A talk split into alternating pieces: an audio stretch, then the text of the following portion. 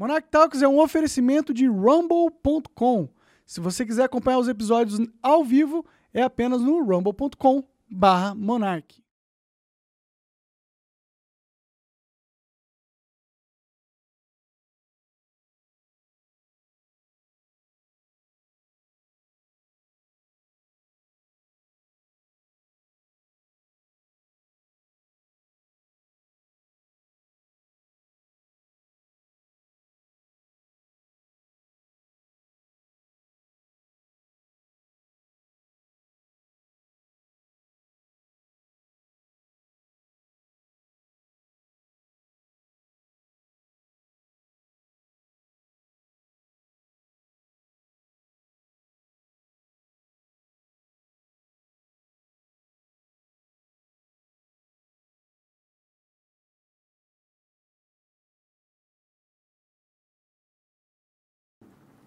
Foi? E aí, galera, tudo bom? Bem-vindos mais um Monarch Talks.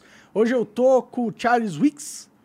Isso aí, galera. Charles Vix. É que Charles é, Men Vix. é Mendlovix, mas aí ninguém acertava, eu botei Vix. Mesmo assim. É, é, difícil, ainda complica mais os caras maconhados, É, né? mas Charles Vix resolve, resolve. Economista sincero pro, pros caras que acompanham na internet aí. Isso aí. E o Léo, engenheiro Léo, do CJBR, amigo de longa data aí, a gente se conhece há não sei quantos anos. Verdade. Obrigado por ter vindo aí novamente. Pô, conheci você molecão, né, Sim, Monark? sim, Faz na época do comecinho da... Tempo pra caramba. Obrigado aí de Me novo ajudou pelo muito na minha convite. carreira, inclusive, Não, porque... eu não ajudei nada, pelo amor de Deus. Porque ele tinha o maior blog de, de games do Brasil na, na época, lá, em, lá atrás. Na época de blog, blog. É, na época que o Blog blog mesmo. era estourado, Aham, assim. Ele tinha o maior blog eh, do Brasil de games. De games. Isso. E aí eu mandava conteúdo pra ele, pra ele me colocar lá, porque todo mundo que aparecia lá ganhava, sei lá, Views quantas mil caramba. views no YouTube. Só que o Monark foi a primeira, acho que a primeira celebridade gamer foi você, assim, que bombou Brasil todo, foi você. O Guilherme Gamer tava bombado antes. Então, já, eu não, acho. não, mas você foi um patamar acima. É que eu Você- peguei o negócio da criançada com Minecraft, É, né? você Aí- foi o primeiro... A você- grande porrada foi Minecraft. Foi, Foi. foi. O primeiro popstar, acho que. Porque nós ganhamos, quando ah, tava a moda de blog. Nós já começamos a falar aqui, né? Ah, não, já foi. Já Já começou. foi, começou. Eu, eu só não entendi essa garrafa de Campari aí. Qual que, qual que é a, A gente tá. referência? Red é- Pilão. Red Pilão. A gente- Nós vamos mandar, mandar bombas de sabedoria pra tirar você da Matrix e entender que toda mulher. Tô brincando. Porque que eu tô sabendo tá embaixo esse negócio de Campari aí. É melhor não tomar Campari hoje Red em dia. Pilão, Pelo mano. que eu tô sabendo, é melhor não tomar esse negócio aí não. Mas eu tava falando do, do, do, blog. game, do blog. A gente fez um negócio muito bacana, que eu quero até agradecer a todos os youtubers gamers aí que apoiaram a política de esquerda que vai aumentar imposto pra games Pois agora, é, né? né? Porque o- pô, o cara vai... Eu, eu, vou- vai, eu só faço isso. Você já me conhece, eu vou abrir um parênteses, parênteses, parênteses. Só né? falar em gamer, mandar um abraço pro amigo meu gamer. Abração aí, Rodrigo Baltar. Ah, Rodrigo Botar, eu vejo os vídeos dele de vez em É, quando. eu gosto muito dele. Abração aí. Então eu tenho que trazer ele Baltar. aí, vou trazer ele aí. Beleza. Então, é bom que a gente tá com um economista aqui, eu sou engenheiro, tem porra nenhuma de economia. Mas assim, eu entendo, até falei isso pro Ciro Gomes. O Ciro Gomes, ele queria criar a... o imposto sobre grandes fortunas. Gênio. O Ciro Gomes é um gênio, né? Gênio. Aí eu falei pro Ciro Gomes, o imposto para grandes fortunas, ele já foi criado.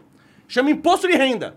Isso era imposto para grandes fortunas. Sim. Quem pagava, e quem conhece, quem tem o mais novo, pergunta pro pai e pro avô,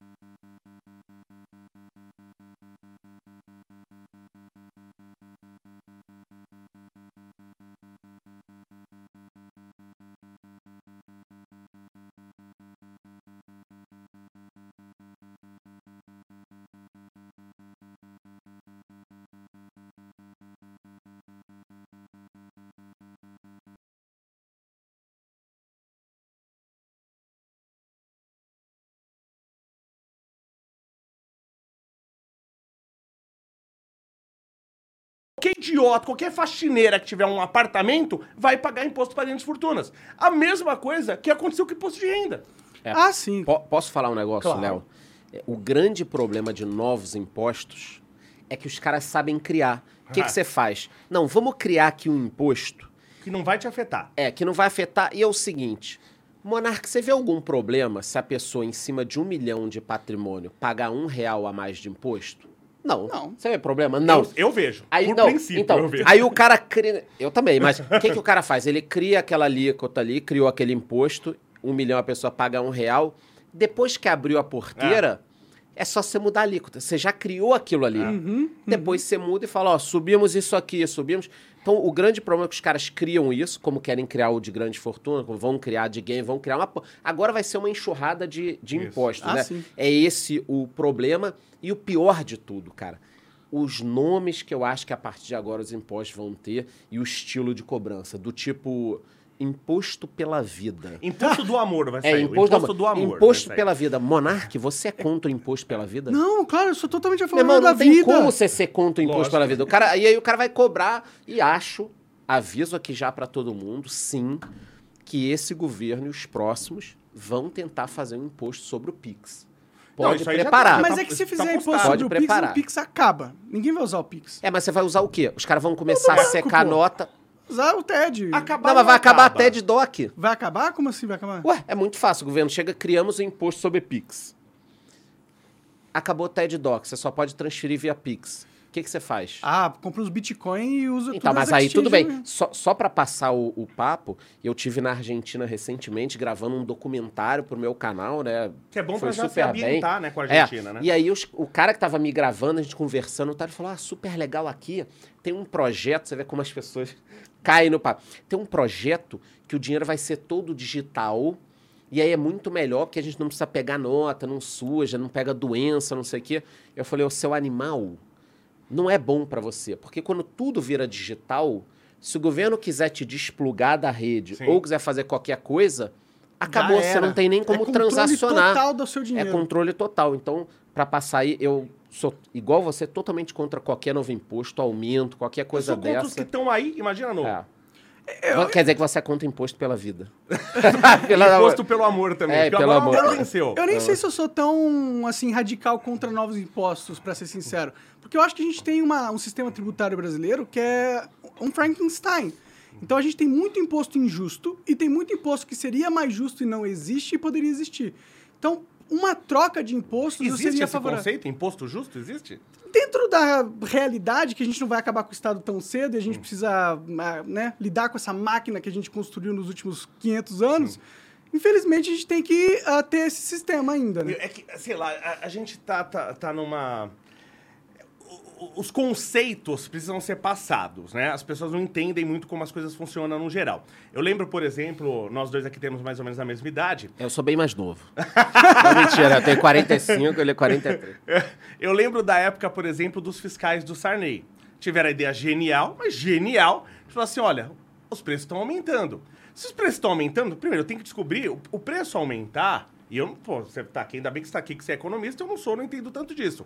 Mas o, o- o preço aumentar, ele não é a causa.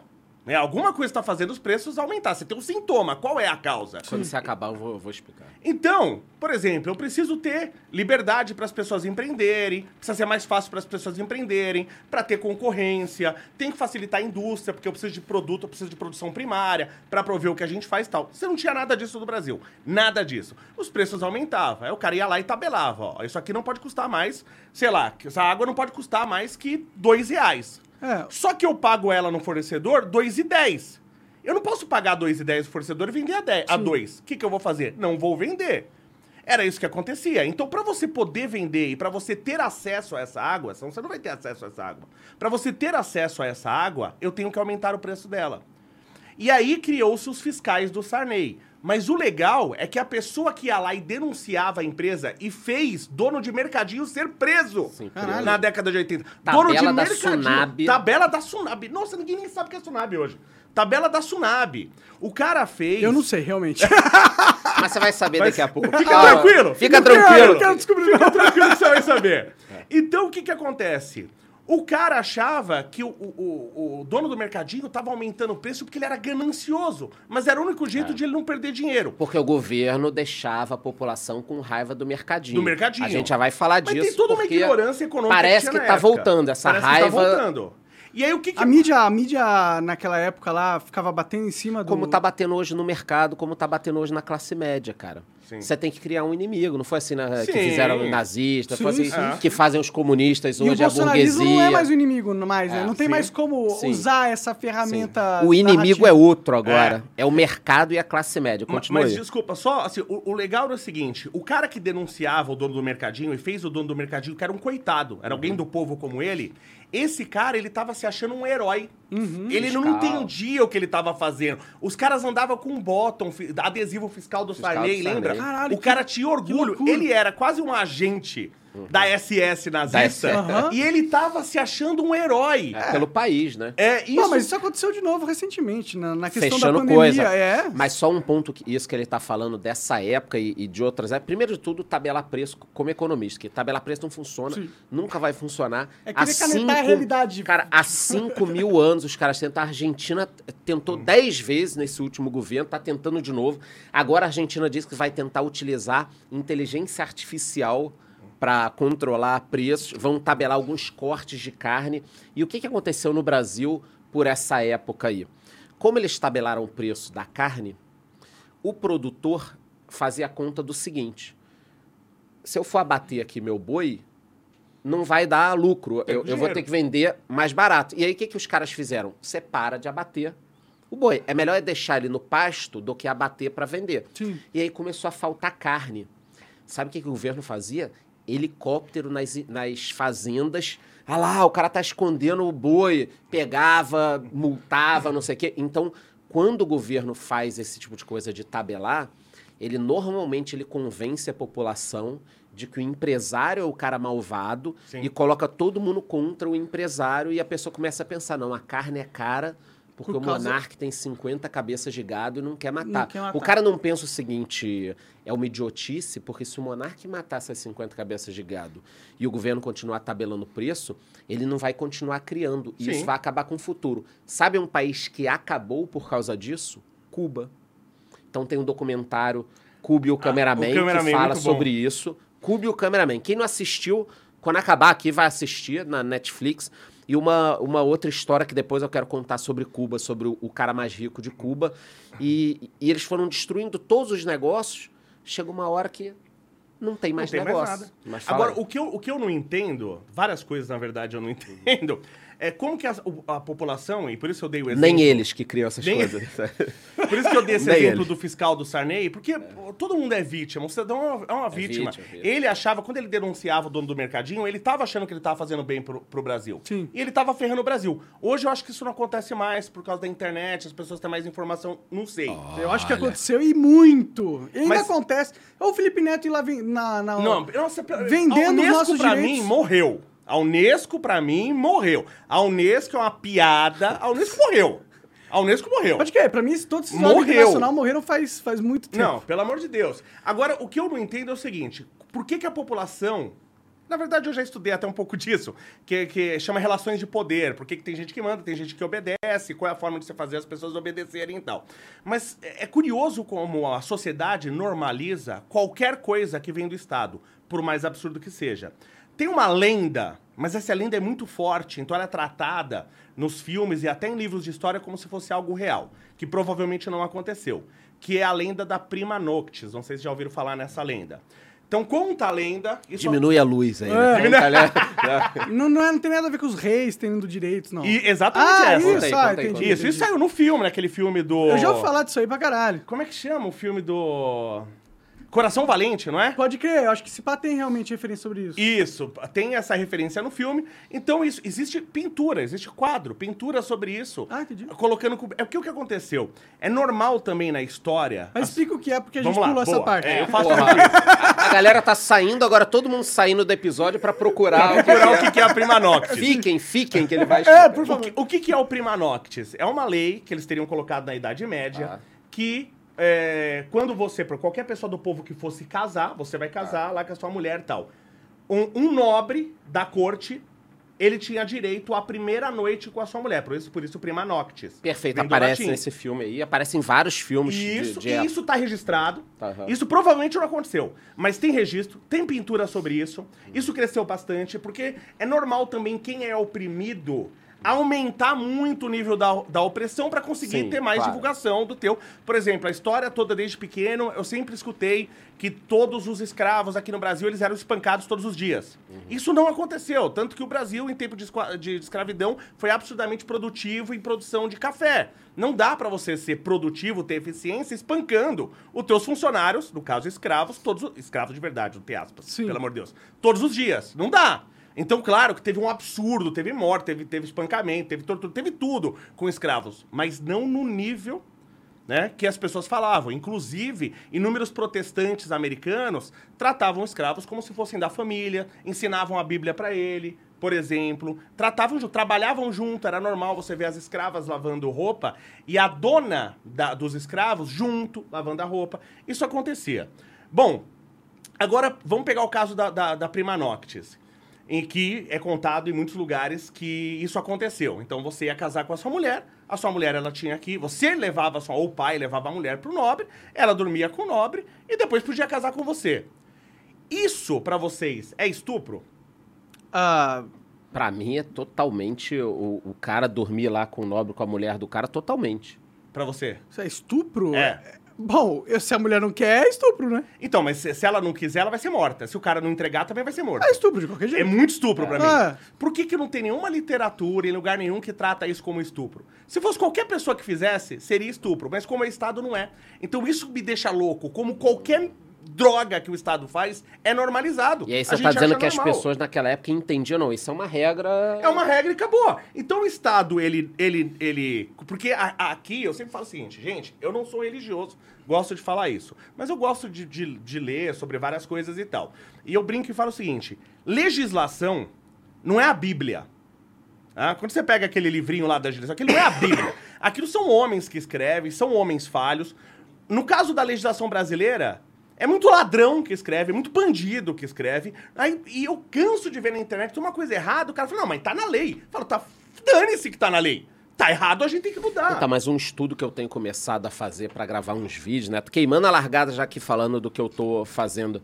É tentar traçar um paralelo do Estado brasileiro. Acontece em outros países também, tá? Mas numa menor proporção que no Brasil. Acho que no Brasil explodiu de uma forma que eu acho que pode trazer uma revolta, que é traçar um paralelo entre o absolutismo. Sabe que, desculpa te cortando, só Aham. uma introduçãozinha. Eu fui medo quando vai em revolta, porque nenhuma revolta que foi feita no Brasil deu certo, né? Ah, nenhuma! Não, mas calma. Teve na Bahia, teve no Sul, nenhuma deu Mas certo. olha só, traçar um paralelo entre o absolutismo, a época dos reis e hoje o Estado brasileiro. E quando você começa a fazer isso, é assustador. Então, por exemplo, um rei no passado, rei e nobreza, como é que funcionava? O cara morava num castelo. Hoje, todos os políticos de alto grau moram em lugares muito Os caras bons e- chamam, e inclusive, tem de serviçal. palácio. Isso. Os reis tinham é, uma carruagem, cavalos, alguma coisa. Os políticos têm carro, avião e tal. Eles comiam uma comida diferente do povo. A gente vê lá lagosta, vinho, Sim. tudo bonitinho. Existiam títulos de nobreza. Então, por exemplo, eu como um nobre muito alto, poderia dar títulos. Eu como um rei, poderia transformar ele num conde, num marquês, é, dar um pedaço que o de terra. equivalente ao rei. O conde era que tinha o Isso. território do condado, ele era do O condado que, que ao aconteceu agora em janeiro, quando o Lula ganhou? Esposas de ministro foram para tribunais e vão ter esse cargo até o fim da vida, Ah, ganhando 35 mil reais. Então, olha, Inacreditável. olha que louco. Isso não é um título de, de Sim, nobreza? sim. Pra caralho. Então, eu vou te falar. Eu comecei fazendo uma brincadeira disso. E agora, quando eu tô estudando, isso... É exatamente isso. Hoje a gente vive num reinado. Só que todos os reinados depois tiveram uma no revolução. império, né? Porque a gente tem um Ah, é? imperador, Império, né? é. A gente tem um imperador Bom, no a Brasil, gente né? tem, mas ele Mas não tem, é... uma, mas tem uma, uma nobreza imperador. muito O, o Brasil ele criou uma Sim. nobreza, uma, uma casta que é- A França caiu por isso. caiu por isso. Vive, essa casta vive muito fora. Às vezes, quando eu vejo alguns políticos, esses ministros de tribunais e tal, eles dando algumas declarações, eu entendo que esses caras não têm a vida que a gente leva aqui, entendeu? Tipo, ah, eu vim daqui de Uber, voltei de Uber, aí vou pro meu apartamento, aí faço uma compra, faço um negócio. Vocês entendem que esses Mas caras estão num um patamar problema. muito Eles fora têm da tudo que realidade? eles quiserem. A É. gente tem um problema que, por exemplo, a França não tinha. Né? A França tem todos aqui, a tomada o da Bastilha. Oh, perdão. Mas Teve-. É. A tomada da Bastilha, tanta coisa que aconteceu ali na França. A gente tem um problema Morreu que a França todo não mundo. tinha. É, não, os caras criaram o, o Giuseppe Guilhotini lá, o cara que criou a guilhotina, né? Foi guilhotinado.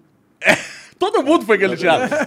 Você sabe que o. Você já foi no Museu da Madame Tussauds? Tem Ah, em não, Londres, em Nova cera, York, tem Sim, o Museu já, de já. Cera.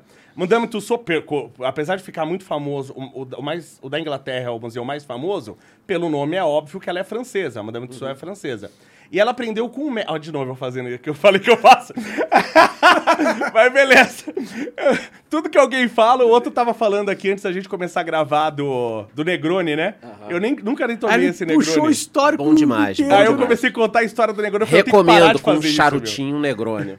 Eu tenho. Aliás, eu nunca fumei charuto na minha vida, nunca fumei. Eu tô com vontade no de fumar. próximo, a, A gente, gente trago, faz um pô, charuto. Quem lançou um foi o Danilo Gentili, eu tô querendo comprar o dele. Ele Ah, falou que é, é né? bom dele, é. Ah, claro que ele vai falar que é bom, né? A fala da Madame... Ah, Madame Tussauds, tinha até esquecido.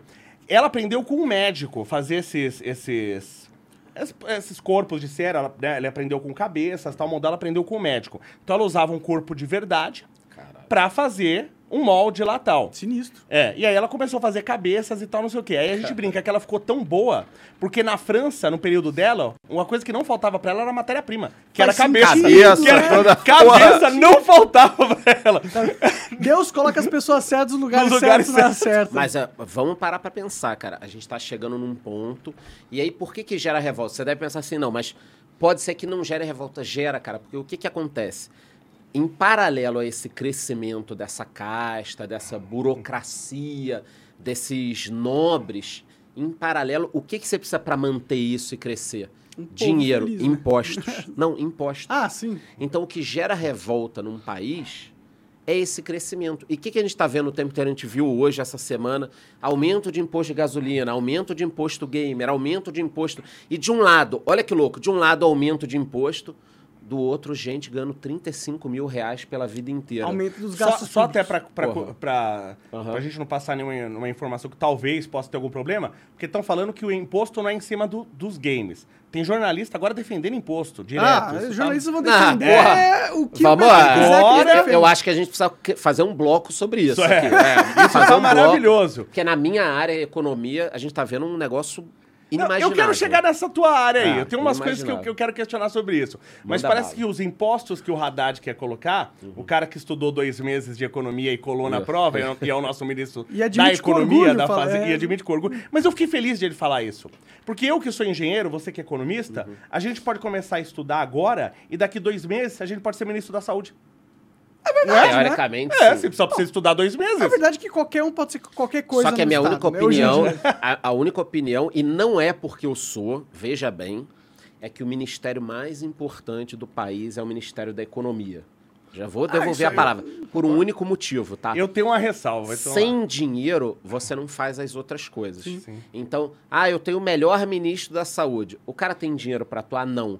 Então, o, o único ponto que eu quero colocar, óbvio que eu tô brincando um pouco, mas assim, se o cara da economia fizer uma merda muito grande, como a Dilma fez, você quebra o país e aí não tem dinheiro pra nada. Sim. Então a economia ela precisa ser tratada. é, aqui no Brasil ela é tratada, ela é muito negligenciada, né?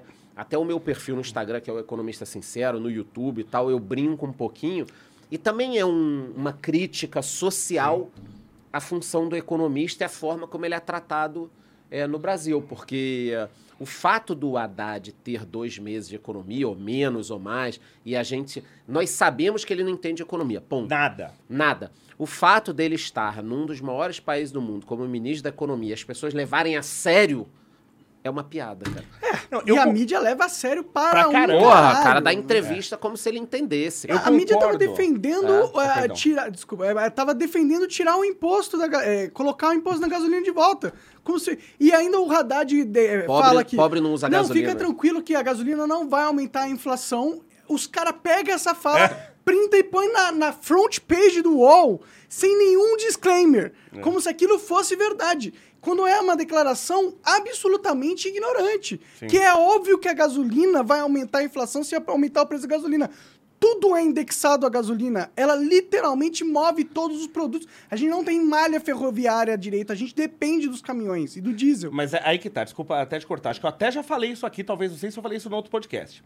Falei, para um país crescer, a gente precisa de energia, precisa de movimento. Se, as pessoas- se não tiver energia, não tiver movimento, nada acontece, não existe a vida. Ok. Tá?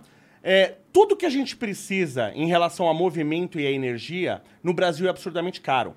Combustível é absurdamente caro, energia elétrica é absurdamente caro, veículos são absurdamente caros, não tem como o Brasil crescer. Tanto que pode acontecer o dia. ah, Os caras estão até reclamando agora do preço da gasolina nos Estados Unidos, mas não chega perto do preço que é aqui. Sim. Entendeu? E lembrando que os caras postam os preços aí, olha quanto que tá nos Estados Unidos. Tem que lembrar que nos Galão, Estados Unidos galão. não é por litro, é por galão. Aham. Tá? Que é Lem- quantos litros um galão? 3,6. Pode crer. Lembrando que não existe galão de 5 litros, igual o pessoal fala aqui no Brasil. Eu quero um galão de 5 litros. Pô, gente, galão de 5 litros não existe, né? galão é uma unidade de medida, né? Não, não existe uma libra de 200, gra- 200 gramas. Pô, mas beleza. É, você falou do Ministério da Economia, que assim, não tô falando nem que tô certo, nem que você tá errado, é que cada um puxa a sardinha pro seu lado.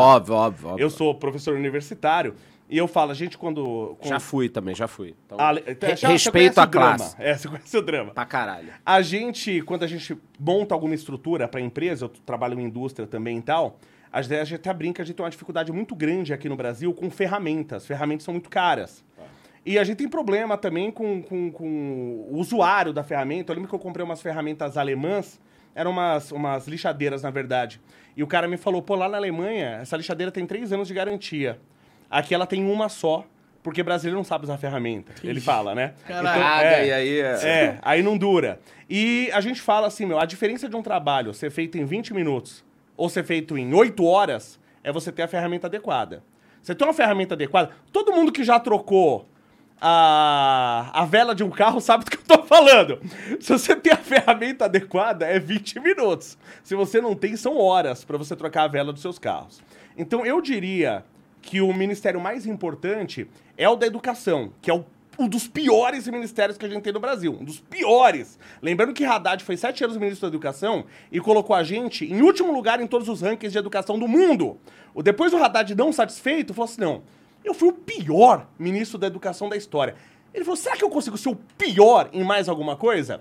Aí ele foi Prefeito, prefeito. é. ele E foi o agora prefeito ministro da Economia. história. O pior da história. Não, se eu tentasse. eu- eu- isso, isso eu admiro o Haddad.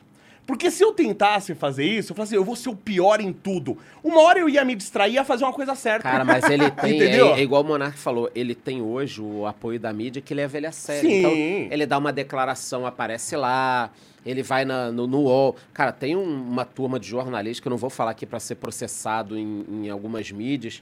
É, a- tem uma jornalista, por exemplo, na CNN, que ela, quando ela tá falando Eu do tô ligado. governo, ou do Lula, ou do Haddad, cara, ela, ela chega... Radiante. Você vê que ela escorrega na sei o cadeira que é. até, né? Isso. Muito e aquilo. obrigado, senhor presidente, É isso. por vir e aí, ai, aqui. e olha, vai acontecer isso, vai acontecer aquilo, vai ser bom, as ações vão subir e tal. Cara, é um negócio que você fala assim, essa pessoa não tem condições de, de dar uma, uma notícia. Mesmo que ela fosse contra ou a favor, a pessoa tem que dar ali a opinião dela, cara. Ela é jornalista, ela não é militante Isso, política, isso, isso. né? E, Ah. e um outro ponto, no jornalismo econômico acontece muito, acho que acontece em geral, né? É não se dá mais a notícia, se dá só a opinião. Sim. Ah, é? Então, é, então como a mídia ela é muito, muito, muito esquerda, no Brasil, pelo menos, apesar de que no mundo inteiro também, então o pessoal já dá opinião. Não falam é, se o aumento da gasolina, quanto vai afetar isso, aquilo, como é que é, como é que não é. O que, que os caras Mas falam? essa oferta vem de demanda. Porque o público quer a opinião, ele não quer a notícia. Por quê? É isso que eu por isso que eu falei. Cara, o público quer opinião, mas no Brasil nós temos. Vamos, vamos colocar aí que o Brasil está dividido: 50% esquerda, extrema esquerda. Eu não acho que é. 50%. Não, não é, mas tô eu, colocando acho assim. a, eu acho que a esquerda é menor. Não, então, mas não tem uma mídia hoje Sim, não tem. para atender o outro lado. Tanto que você viu o crescimento da Jovem Pan quando tentou ir um pouco mais para a direita, cara, Sim. o crescimento dos programas de tudo. Eles viraram e aí Nova Globo incom- é, durante um incomodou e, pô, eu entrava lá, tinha programa com 100 mil pessoas ao vivo. Sim, fora que a TV Era um tá vindo muito bem negócio. também. E aí já, cara, cortaram. Opa, e- não, e- não. É, e são não pode, golpistas, cara. Mas, por não, exemplo... mas é que, a, a ver- desculpa, a- Não? a, a verdade é que ó, o jornalismo no Brasil é uma piada. Não, de muito... Mas é que tá, não é no não Brasil, existe é no mundo jorna- todo. Concordo. Jornalismo imparcial praticamente nunca existiu na história do mundo, desde de Gutenberg lá com a prensa. Mas aí podia ter dois lados, né? Não, é que é o que tem três nos ou Estados quatro, Unidos. né? Que é o que tem nos Estados Unidos. Isso eu concordo. Qual seria a emissora hoje no Brasil? Ó, não vou falar de direita, Sim. tá? Vamos lá. Eu queria que cada um aqui me citasse uma emissora de centro. Não, Não é nem de, de, de direita, não. O problema é que hoje no Brasil nós só temos esquerda. então, mas é que tá. É, eu, Antes- eu não vejo dessa forma. Fala uma de sincero. centro. É que eu não acho que eles são esquerda. É, eu acho que eles usam a Esquerda, mas dinheiro. na verdade eles são oligarcas. Ó, vamos sim, usar o exemplo da concordo. CNN quando começou no Brasil? Começou, todo mundo falou, caralho, maneiro, CNN Sim. no Brasil. Aí no início as pessoas pensaram, pô, mas CNN é, é ultra esquerda nos Estados Unidos. Aí aqui no Brasil disseram que não seria. E aí começaram a trazer pessoas que, independentemente de eu gostar ou não, tinham vários lados. Tanto que tinha aquele programa lá que era o Coppola contra a Prioli. Aham. Ou seja, uma pessoa de direita e uma pessoa de esquerda. Gostou na- gostando ou não de cada um, eu acho que precisa disso. Sem- sem dúvida. debate, dois lados, né? Não dá pra você fazer um. Vamos fazer aqui um debate sobre o, o- se vale a pena ter arma ou não. Por exemplo, na Globo News. Como é que é hoje? Cinco especialistas contra a arma. É, Aí exatamente. não é um debate. Mas a- Ninguém chama o Benê Barbosa mais pra nada. É É isso. verdade, né? Isso. Ninguém chama ele mais pra E aí, o nada. que, que aconteceu na CNN? Começou isso, tinha o Coppola e a Prioli, e aí, aos poucos, cara, foram tirando todo mundo que era de direita. Sim. Um escândalo, falou isso, falou aquilo, falou não sei o quê. Aí você liga hoje a CNN, praticamente só melhor. Tem um outro ali que é centro, mas assim, é do centro pra E esquerda. tira Você o cara da tem- direita por qualquer coisa. Isso, qualquer coisa. isso. Por exemplo, ah, o cara espirrou no intervalo. Porra, ó, o cara tá aqui, espirrou. Isso já faz sai no UOL, sai na Folha. Isso já faz um tempo, mas eu publiquei esses dias no Twitter, porque acho que a reper- repercussão foi absolutamente pequena. Um jornalista, um âncora, parece eu não assisto Globo faz 20 anos. Não é porque é Globo, tá? Não- Nada contra nenhuma TV. Eu não suporto TV Depois que aberta. acabou os trapalhões, você Depois que é que velho acabou- que nem eu, né? Domingo, sete da noite, Sa- né? Sabe Você que pegou, eu, eu, pegou. eu lembro do, do fim. Eu ainda você também pegou, eu peguei também um período ainda de censura no Brasil. Ah. A- Aí esse programa vai ser complicado, porque nós dois falamos pra caramba, né? É foda. e a gente não vai terminar nenhum raciocínio. Não, Mas- e os dois têm bastante conteúdo Depois eu até também. quero falar que você começou com um blog, cara. Minha, minha primeira é, movimento digital tinha BBS. Sabe eu que é tinha BBS? BBS Mandique. Então, BBS eu Mandique acessava também, mas eu tinha uma BBS em casa. Ah, legal. Eu tinha uma O BBS. que, que é uma BBS? Era internet em ambiente É, DOS, vai. Bulletin Board System. Antes de existir a internet, o computador já tinha modem. Então o meu computador tinha modem e o dele também. Já existia internet, só É, que mas era não tinha no Brasil, DOS. não tinha. não tudo era liberado. texto, né? Isso. Linha de comando. Aí o que, que acontece? Você ligava o seu computador, você não tinha onde conectar o seu computador. Mas como eu tinha um modem ele tinha um modem, dava pra eu conectar o meu no dele. Inclusive direto, a longa distância. É. Eu levei 5 horas pra pegar de um amigo meu o Doom que tinha 2 megas. Tem 5 caralho. horas pra baixar Você o Doom. demorava uma noite pra baixar uma foto, cara. É, é, uma noite pra fazer Aí, uma foto. tipo assim, as pessoas. Mas as fotos a gente queria muito ver essa É, foto. entendeu? já sei A gente tipo queria de muito foto ver é. essa É, foto. cara, porra. Muita gente queria ver essa É, foto. Você não, entende. Pessoal, é foto de eh, jogos, de, né, é, tal. Aquela de- foto da Rainha. Elizabeth. do rock, do Comando para Matar, É. do Schwarzenegger. Mas voltando aí, nem sei onde é que a gente tá falando, já cagaram. Não, a gente tá falando do jornalismo. E, e falta exatamente, você citou o nome de uma pessoa. Por exemplo, cara, se a Globo, a Globo News, quisesse fazer um debate sério sobre desarmamento e tudo mais e tal, poderia chamar um cara contra, um cara a favor, No mínimo. um cara do meio. O Benê Barbosa, por exemplo, hoje no Brasil é uma figura obrigatória É para o ter um maior debate disso. especialista Como é que você não chama o no maior Brasil especialista? É o Benê Barbosa. É isso, como é que você Verdade. não chama É. o maior especialista? É. É. Eu chamei o Benê, ele não me respondeu, viu, Benê? Ó, cobrando você aí. É tipo você tá, você tá no século XIX, vamos falar de futebol. Não, não chama o Charles Miller, não. Você fala, É isso aí. Não, entendeu? Não faz sentido. Entendeu? Sim, com certeza. É que a mídia não pode defender Mas armas. se aparece Ela não alguém, pode, é a mas não é cartilha. só arma, é o que ele falou. Vou Não, dar um não é exemplo só aqui. tem toda uma cartilha. Vamos supor que a CNN me chame. Aí eu falo, pô, legal, não vou dizer não. Claro, é um espaço pra ocupar. Por- exatamente por isso. Senão você fala, você não tá ocupando o espaço, aí depois Sim. os caras falam, não, aqui só tem esquerda, porque a gente chama quem é de centro de direita e não vai. Aí eu vou. Vai acontecer isso que eu falei. Na primeira. No primeiro porra menor que eu disser qualquer coisa, UOL, Folha, Sim, não sei o o que, o cara problema- falou Fora isso, que na- aquilo. durante é. eles vão ficar tentando te lacrar, igual eles entrevistando o Tarcísio falando sobre aquele caso que, ah, se o policial, se alguém, o bandido mirar pro policial é pra ele atirar? Não. Ah, não. Cara, Putz grila, meu. não, mas é pra ele esperar ter, o bandido ter um peso na consciência e não matar ele. aí já vem manchete, E isso mata. defende. Essa cultura mata. Não, é uma cultura de, de, de, de, de- de gente sem tutano, né? Muito policial morre por causa disso, porque ele acha que ele não pode reagir em hipótese nenhuma e ele morre. E outra coisa, muita gente morreu, é que o Brasil ele é absurdamente atrasado, né, em tudo. Você teve um cara que fez um estudo no- no- no- no- nos Estados Unidos, isso foi levado a sério, não sei porquê, esqueci o nome do cara. Que ele falava assim, ele, ele criou um protocolo. Aliás, tem umas histórias muito legais dos protocolos de armas. A gente precisa estudar mais isso, porque se a gente. As pessoas vão usar armas, e a gente precisa criar uma cultura, uma informação sobre armas. Claro. Senão as pessoas vão morrer mesmo, até o próprio policial, porque não tem acesso à informação. Né? Então, tem uma história muito legal que eu recomendo, não vou contar ela aqui, mas recomendo que acho que até já, já devo ter mencionado, que é a história do Jelly Bryce, que é um cara que foi o primeiro cara, acho que fez os protocolos de tiro lá no FBI. Essa história. é- Pode, pode crer. É, não, eu acho a arma muito importante. A, a questão é que, vamos, vamos, vamos eh, ser sincero com a galera. Hoje em dia, a mídia é um produto.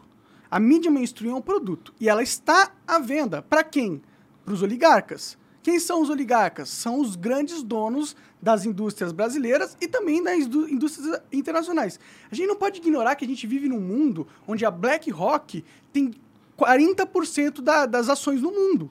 Mas você acha que se tivesse uma mídia hoje no Brasil, vamos supor que a gente se junte aqui, vamos abrir uma emissora que vai ser, não vai ser de esquerda nem de extrema direita. Aham. Vai ser de centro direita e vamos levar uns caras de esquerda. Uns Aham. cara gente boa. Fala aí alguém de esquerda, gente boa da internet. Esse cara do React lá. Ah, o Luigi, o Luigi, é o gente boa. Luigi, Luigi Sim. Verso, não é isso? Isso, isso. Luigi Verso, que mais? Que, que- caras que dá pra conversar de esquerda, numa boa. Ah, sei lá, o Rogério Skylab, vai. Pronto. Então, três, quatro caras desse, eu, vocês. aí- Cara, rapidamente ia acabar porque. Foi iam cara, o Flow tudo. É isso, tá o flow foi isso. aí eu acho que a gente tá no conceito errado, assim, um pouco.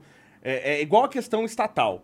A gente tá sempre procurando, a gente tá com problema no Brasil. Ah, mas se o Estado fazer isso, ah, mas se o Estado fazer aquilo. E agora a gente tá cometendo o mesmo erro em relação à mídia. Ah, mas tinha que ter uma mídia disso, tinha que ter uma mídia aqui. A gente não precisa de mídia mais pra nada. O que que... E, e, e, Não, e mas a- não mídia do Estado, a gente Não, cria a não, nossa. não. Mídia... a gente- Mas a gente todo não mundo preso. de- mídia sim, como assim? Gra- Não precisa de a gente não precisa de mídia, que eu quero dizer, perdão, me equivoquei. Mídia convencional, como Globo, Ah, como isso, tá, a gente tá, não tá. precisa disso pra nada. E, a- e as grandes TV, mídias mano. sabem disso, e por isso que eles querem controlar a internet. Por isso que o, o Nelipe Feto, ele tá lá na Unesco, que é uma piada, querendo controlar a internet, porque a gente não precisa. A, a- a mídia convencional perdeu um absurdo de poder. A gente não precisa dele. Perseguiram vocês do Flow, por, por quê? Porque vocês criaram... Vocês que... A gente fez exatamente o que ele falou, criou um- uma emissora, digamos É. assim, Que não era extrema A esquerda nem extrema extrema direita. direita, recebia todo mundo. Só Vocês que o conversavam lá com termômetro- todo mundo. O termômetro que a gente tem é capado. Né? O termômetro, ele pega e ele mede temperaturas positivas e negativas. Você tem o zero, ele mede positivas e negativas. pra esquerda e direita, essa analogia. Você tá falando- esquerda e direita. Então ele pode estar 100 graus positivos, ele pode estar 100 graus negativos e acabou. Só que o nosso termômetro, ele só vai até o zero. Tá? Ele só vai até o zero. Então quem tá, e só tem a escala negativa. Então quem chegar perto do zero, ele é super quente, ele é extrema direita. Sim. Tanto que a extrema direita é mencionado o tempo todo, o tempo todo. Assim, eu assisto documentário, sei lá, no History Channel. Qualquer coisa, ah, extrema direita, o Japão, fala do Japão. Porque o governo de extrema direita é até legal e, e mostrar o Japão como extrema direita, porque realmente sempre foi e ainda é, tanto que apareceu. quando apareceu um político lá de esquerda comunista que tinha alguma chance de ganhar. Deram uma facada e assassinaram o cara. Sério? Pra você ver como o Brasil é um, extrema- um país de extrema esquerda, porque aqui aconteceu o contrário. Uhum. Quando apareceu um político mais ou menos de meio direita, é que o brasileiro é burro até pra matar os outros, né? Então não, Cara, né? não é que desejando bom, né? ninguém. Que Que bom. bom. Mas, mas calma aí que aí eu tenho uma pergunta. Hum. Que aí eu acho que va valeria a pena. Eu vou fazer a pergunta, mas eu também quero responder depois que Tá, tá, vocês começarem a responder, só- tá? só pra terminar Mata aí, mata aí. E só pra o legal de mostrar o Japão como extrema direita, e a extrema esquerda nunca existe na mídia, né? Não, Não existe. existe, não existe. Sim. É mostrar o seguinte, eu sou contra qualquer extremismo. Eu acho que o extremo já não é mais linear, ele curvou e ele é uma uma, uma. Como é que chama o negócio que o a, cavalo usa lá? Ferradura. Aham. É, e extrema direita e esquerda se encontraram pra mim. E eu tô aqui do- desse novo outro lado, que é o quê? Liberdade. É isso que eu quero, liberdade. Legal. Mas o legal de mostrar o Até Japão... pro cara da esquerda, você quer deixar ele falar. Fala o que ele quiser, lógico. Tá. Fala- Eu dei esse exemplo do Terra Plana da outra vez que eu vim aqui. Quero que os caras falem. É, deixa. Tá? Deixa os caras os falarem. caras se Tá, Só que o legal de mostrar a extrema Vocês são direita... contra a Terra plana? Porque eu acho que. Não. Vai, continua. Depois a gente fala disso. Aí a discussão ia ficar séria. Continua. o legal de mostrar o Japão de- como extrema-direita, como é, é mostrar o seguinte: que por mais que o extremo seja ruim, e realmente é, Ainda a é extrema-direita pode te levar pra um lugar bom. É, pode. A mais ou menos esquerda, ela só te ferra. Porque eu prefiro ser Japão do que Venezuela, não sei você. É, eu prefiro também. Eu prefiro ser Japão do que Venezuela. Sim. Cuba e, e tudo mais. Mas a, a minha pergunta: você falou do, de um influenciador e falou da Unesco, Sim. certo? É, é impossível prever o futuro, mas eu acho que vale a pena gente ter esse debate para o pessoal entender o que vocês acreditam que vai acontecer nos próximos cinco anos na internet, nesses termos de regulamentações e tal. Não vai acontecer nada ou vai acontecer com essas mudanças? Então, tem uma força absurda pra isso que aconteça. anos, tá. Tanto que o menino espertinho, que sempre tá gritando e tal, Uhum, sim. que é o vídeo, o vídeo mais odioso que eu já vi na minha vida na internet, e tem tudo É na dele, internet. O vídeo mais odioso que eu vi foi um vídeo dele, Tá. que ele fala que vai transar com o pai do inscrito dele pra fazer ele virar gay, pra depois largar ele, fazer o pai do moleque cometer suicídio. Nossa Foi o- senhora, meu, caralho! O cara que, se fosse um cara de direita que falasse isso, ia preso. mesmo? Caralho. Tá? Então, se alguém tiver o link desse vídeo e puder colocar, por favor, nos comentários, eu agradeço pra caramba. Que acho que esse vídeo precisa ser assistido, desse cara falando isso. Tá, E o que vai acontecer? Então, você vê que ele tá agora falando mansinho. Não, mas veja bem. Não, querendo acho- cagar regra pros outros. dizer- É. Como se fosse o bastião da moralidade. Então a gente tem um, pra mim, um dos maiores hipócritas desse país. Fato. E tem uma outra, que é a Manuelinha, que apoia regime que ah, mata 100 milhões de pessoas, condenaram você por ter por- pela liberdade, porque pelo que eu entendi, você brigou por liberdade e usou erroneamente o nazismo como exemplo. Que eu entendi foi isso que aconteceu. Sim, sim. Totalmente erroneamente. Não Deixar foi claro. Eu sou erroneamente. judeu, hein? Só deixar claro. Não, é- é- foi já conversamos. um exemplo, já conversamos, é já errado conversamos. usar o exemplo, né? Tudo É, bem. mas tudo bem, vai, beleza. Lembrando que, só lembrar uma coisa aqui, que só pra constar em qualquer react ou qualquer coisa, é, você lembra o nome do partido nazista, né? Pa- pa- ó, Por favor, fala sim. pra turma.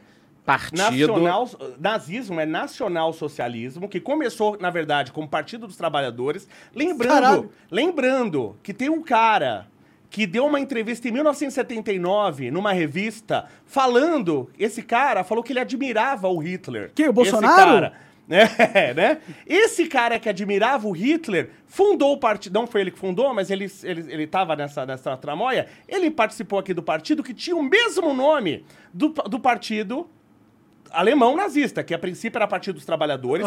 Se você lê o Mein Kampf, você lê o Mein Kampf, o pessoal fala que nazismo é de direita, né? Se você lê o Mein Kampf, lá no Mein Kampf tá escrito assim. Já mudamos totalmente. Mudamos já. completamente. Mas continua. Vamos porque lá. é Eu quero responder- Partido eu quero responder a sua Nacional pergunta. Socialista Socialista. dos Trabalhadores. Nazismo Sim. é isso. Esse é o partido nazista. Sim. É. Partido Nacional É Socialista o primeiro dos socialismo de Trabalhadores. direita que eu conheço, mas tudo bem. É. É, Então é sentido, so- realmente. olha só, é socialista dos trabalhadores, mas não é socialista e não é. Mas aí eu vou te falar Porra, o que Hitler disse. Que ele escreveu. Hitler foi, participou da Primeira Guerra Mundial, se lascou lá também, Sim, sim, depois sim. foi preso e tal, e ele escreveu esse Participou livro. um- de uma revolta que não deu certo. Isso. Aí, você me diz, eu vou falar uma- o que tá escrito lá e você me diz se isso é de direita ou se isso é de esquerda. Por que, que ele coloca os judeus? Eu lembro quando eu era mulher, criança, uma professora minha falou. O professor fala tanta besteira, esse professor de escola pública, que dá desespero.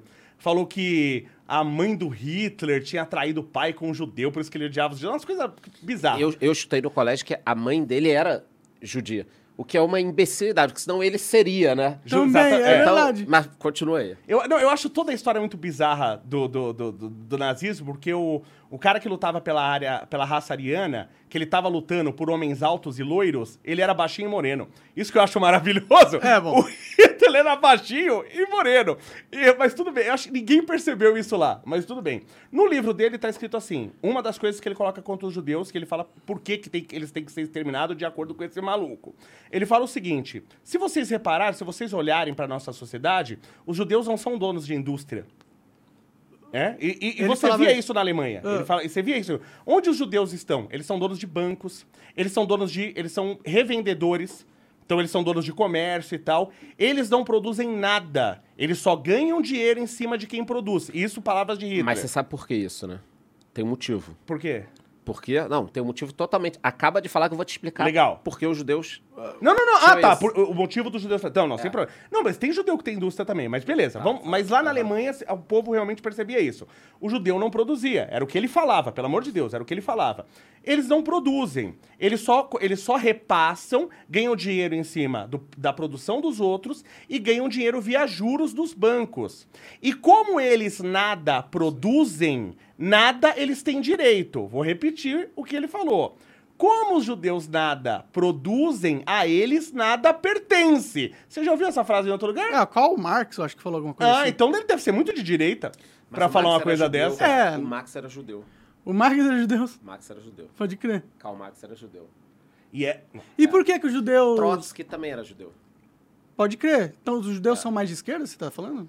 Cara, tinham muitos judeus de, de, de esquerda. Mas você tem que entender Porque que a Revolução Industrial ela foi traumática. ela mesmo. foi traumática. Ela foi E muito traumática. Faz sentido o cara na Revolução Ser contra. Industrial ser contra É, algumas coisas. sentido. O que não faz sentido hoje É. é um cara que nem eu vejo em alguns podcasts falar que a Coreia do Norte é um país mais democrático que o Brasil. É, é difícil, Mas né? é Primeiro, difícil pra caralho. raiva dessa palavra democracia. Mas já só hoje. voltando à história dos judeus, que é- que é uma curiosidade que muita gente me pergunta, né? O que acontece é que, cara, séculos e séculos antes da Primeira Guerra, da Segunda Guerra, aliás, muitos judeus na Alemanha lutaram pela Alemanha na Primeira Guerra Mundial. Os judeus estavam integrados na sociedade alemã, casavam, Sim. estavam casando, estavam se assimilando ali com Eram alemãos. Albert Einstein. Sim, fugiu, fugiu ali no limite da, da- de tudo mais. Mas por que, que os judeus não tinham muitas coisas? Normalmente trabalhavam com dinheiro, comércio. Ah, é. Porque Verdade. desde a Idade Média foi proibido aos judeus, principalmente na época em Portugal, Espanha, depois Holanda, Itália, era proibido ter negócios. O judeu não podia ter negócio, não podia ter terras. O que Então, aconteceu com os judeus que eles são perseguidos tanto já vou tempo, explicar. mano? Mas então, só a origem disso, o que, que acontece? Tempo, não, uns dois mil anos só. Né? É, o judeu se especializou em comércio e emprestar dinheiro. Porque é e como nômade, tinha né? a questão Sim. da usura que o cristão não podia Que era o que ele podia dinheiro, fazer, não é? é o que ele podia fazer. Tanto que quem quiser aí, ah, gosta de ler, é, quiser ler Shakespeare lá, o Mercador de Veneza, tem um judeu que é o agiota, que é o Shylock, que é uma história interessante que conta do Mercador de Veneza. Então, Puta, agora, essa história é maravilhosa. então, depois Aliás, você vai sabe, contar. Sabe que um dos gênios aqui que, a- que a mídia enaltece pra caramba, como já faleceu, Ariano Suassuna. Aham. Ariano Suassuna, eu acho que é engraçado, o pessoal fala que nacionalista é fascista.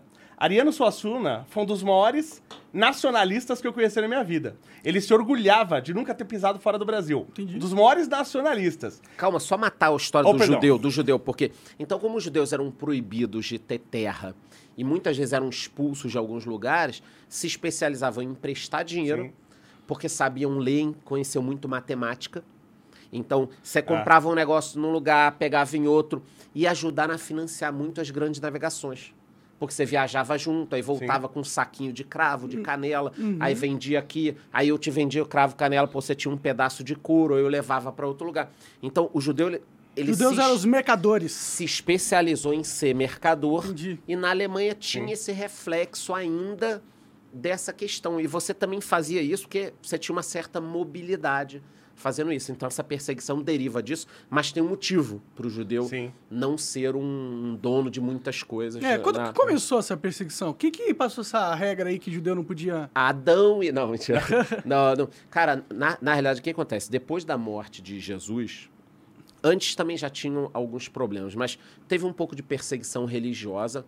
E o que acontece é que o ser humano, cara, ele tende a não gostar, principalmente naquela época, não tinha internet, o cara dá um Google, do que é diferente. Então imagina você numa vila, vou dar um exemplo aqui de coisas que aconteceram, tá?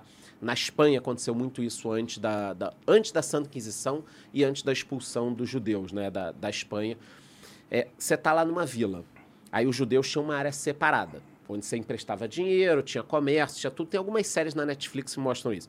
Então, você tá numa vila. Aí, de repente, começa a morrer todo mundo da cidade de peste bubônica. Judeu não come porco. Então os judeus não morriam. O que, que acontece? A vila inteira ia lá e matava os judeus porque foi uma bruxaria do povo que se veste Ah, diferente. Isso se repetiu tantas vezes. Então na história. é, é- Hoje dá pra gente entender naquela época, Sim. porque não tinha internet. Então, porra, a tua família inteira morreu de peste. Você olha.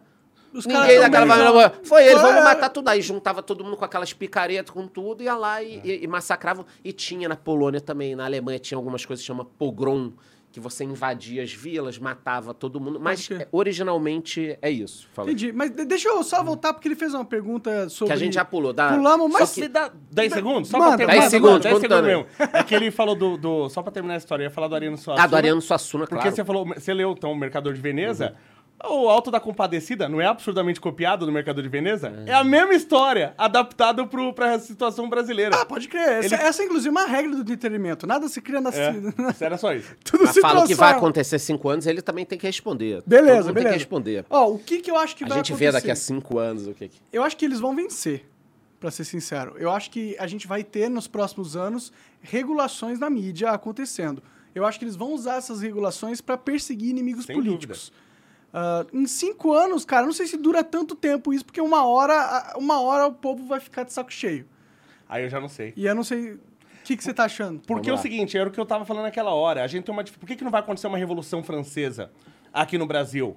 Porque a gente não tem uma identificação. O Brasil, ele não é um povo. Eu não tenho um po- uma identificação de povo brasileiro. Tanto que você vê a briga que deu hoje, um cara que falou não sei aonde, é um idiota também, que falou que não era mais pra contratar baiano, que era pra contratar argentino. Pô, contratar argentino, você tem que dá uma surra no cara que fala um negócio desse, mas beleza, né? Aí ele falou que não era mais pra contratar baiano, então, olha só, então a gente não tem uma identificação como povo. Não existe um povo brasileiro. Né? No Japão, você tem o povo japonês, você tem uma identificação como povo no país inteiro. Na Itália, putz grilo. Tá? Isso já aconteceu, já tá andando, isso aconteceu comigo. Tá andando aqui no Brasil, não sei se eu já contei essa história. Eu tava com a camisa, fazia faculdade, faz tempo pra caramba. Tava com a camisa da Itália, saindo da faculdade, atravessando a rua, e um cara veio assim, pulou em cima de mim, tomei um susto. Aí ele veio assim, bateu no meu peito, assim, no escudo da, da, da, da, da- Itália? Itália, Ah. e falou: Você é italiano? Eu falei, eu falei assim, me padre italiano, sono nato qua, comecei a falar com ele e tal. E ele me abraçou, cara, entendeu? Então, o, o- o italiano, ele tem uma baita identificação como italiano, como povo. O japonês tem uma baita identificação como povo. O alemão tem uma baita identificação como povo. O cara, por exemplo, do Rio Grande do Sul, ele se. Ele, ele, ele, eu não tô falando que outros não acham, mas o cara, por exemplo, do Rio Grande do Sul, ele se acha completamente diferente, por exemplo, do baiano.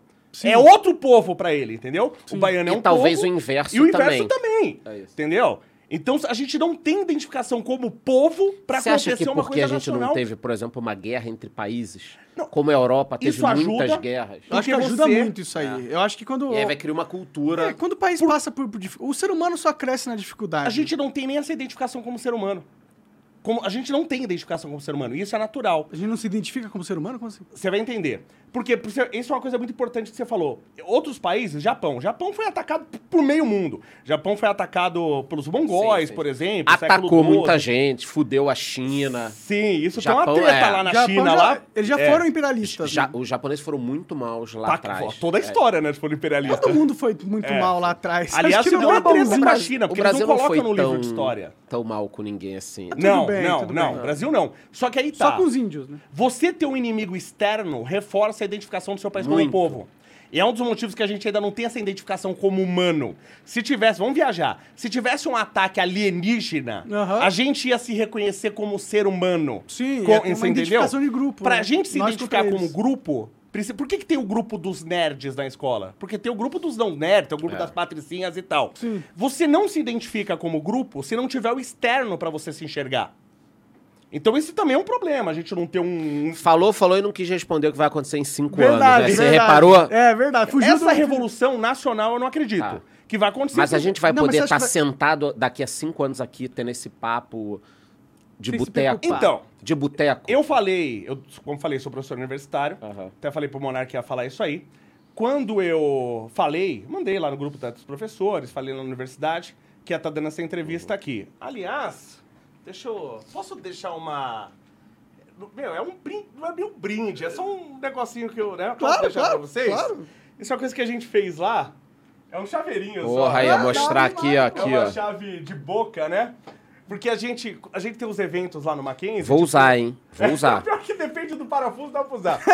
a gente faz os eventos lá no Mackenzie, então você tem que ter um Mackenzie Day, tem não sei o quê, abre a universidade pra quem quiser conhecer os cursos, porque adolescente sempre tá na dúvida que curso eu vou fazer, então ele tem um dia que ele pode ir lá no Mackenzie, é o Mackenzie Day, você pode procurar na internet. Ele pode no Mackenzie e ele vai conhecer os laboratórios, vai conhecer os professores. Então ele está em dúvida entre esse curso e esse curso. Ele entre o curso A e o B. Ele vai no curso A, no curso B. E aí ele conversa com as pessoas e ele vê o que é adequado para ele. Eu, quando era criança, eu sou engenheiro de materiais, sou especialista em metalurgia. Quando eu era criança, eu queria fazer engenharia elétrica. Até eu descobri o que era engenharia elétrica. Aí eu desisti, falei, não, não é isso que eu quero fazer. Então é legal ter esse contato. Então lá a gente tem uma mentalidade assim, a gente gosta, a gente tem os laboratórios lá, assim, dos mais completos do Brasil, lá no Mackenzie. E a gente gosta que o aluno põe a mão na massa e tal. Então a gente fala, "Pô, a gente tem que fazer brinde, tem que fazer as coisas. Vamos fazer a gente. Sim, Os legal, alunos, eles aprendem o proce- processo. Então a gente faz régua, faz chaveiro, faz, faz um monte de coisa, faz peça Aham. metálica, né? Impressora 3D, vocês usam? Monark, já temos. Monark, eu tô contando 15 minutos, ele não falou se a gente vai poder ter esse papo ou não daqui a 5 É anos. verdade, é Vamos verdade. chegar lá.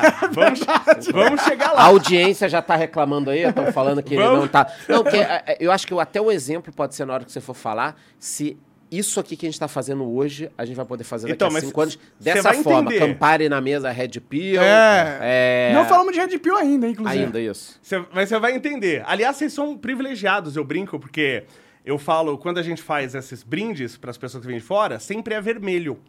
Porque é a, é a cor do Mackenzie, vermelho. Ah, entendi. Quando eu, dou- quando eu levo os meus alunos para terem aula nos equipamentos e tal, e eles produzem as peças, eles podem decidir o que eles querem fazer. Eu já fiz o mestre Yoda de metal, já Legal, falei isso. E aí eu faço da cor que eles quiserem. Uma vez eu fiz umas réguas e o aluno- os alunos pediram para mim, "Flor, dá para fazer fluorescente?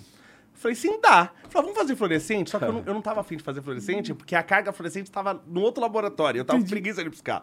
Aí eu falei, pô, gente, vamos fazer de qualquer outra cor. Fluorescente não. Aí eles, não, eu quero fluorescente, eu quero fluorescente. Eu falei, mas por que, que vocês querem uma régua fluorescente? Porque vocês não vão falar que vocês vão ficar estudando no escuro. Porque nem no claro vocês estão estudando muito. É porque eu tô é legal, vendo a conta de vocês. Bom, mas vamos lá. Quando eu falei que ia vir aqui, o chefe do Ah, departamento, ele chegou pra mim e falou, não, é, a gente tava assim, todo mundo assim, eu falei que ia vir aqui e tal. Aí o chefe do departamento chegou pra um outro professor, o Jean Vatavuk. Esse Jean Vatavuk é um dos maiores gênios da metalurgia que tem no mundo, o professor lá do Mackenzie. A nossa Bíblia, existe uma Bíblia Mundial da O Metalurgia. que, que os alunos falaram, pô? Eu tô curioso, caralho. Não, os alunos não, o que Não eles foi os falaram? alunos. Quem que. Eles falaram do quê? Calma, Esqueci. calma, calma que eu vou chegar lá. eu procrastino mesmo às vezes. Vamos lá. Bom, então resumindo. Quando eu falei que ia vir aqui, o chefe do departamento chegou para esse professor, o Jean Vatavuk, e falou assim: olha, é, se o Leonardo for preso lá, você dá as aulas dele? falou pra ele. Falou, falou assim: se, ele for- se- se o Leonardo for preso lá, sair preso de lá, você dá as aulas dele? Claro que foi tom de brincadeira e tal, não sei o quê, mas aquela, assim, aquele negócio, brin- toda brincadeira tem, um fundo de fundinho de verdade. verdade, Eu que vivi um curto período da da- da- do regime militar aqui no Brasil, e depois, lógico, vivi muito tempo com meu pai, meu pai nunca tive essa preocupação na cabeça dele durante o regime militar.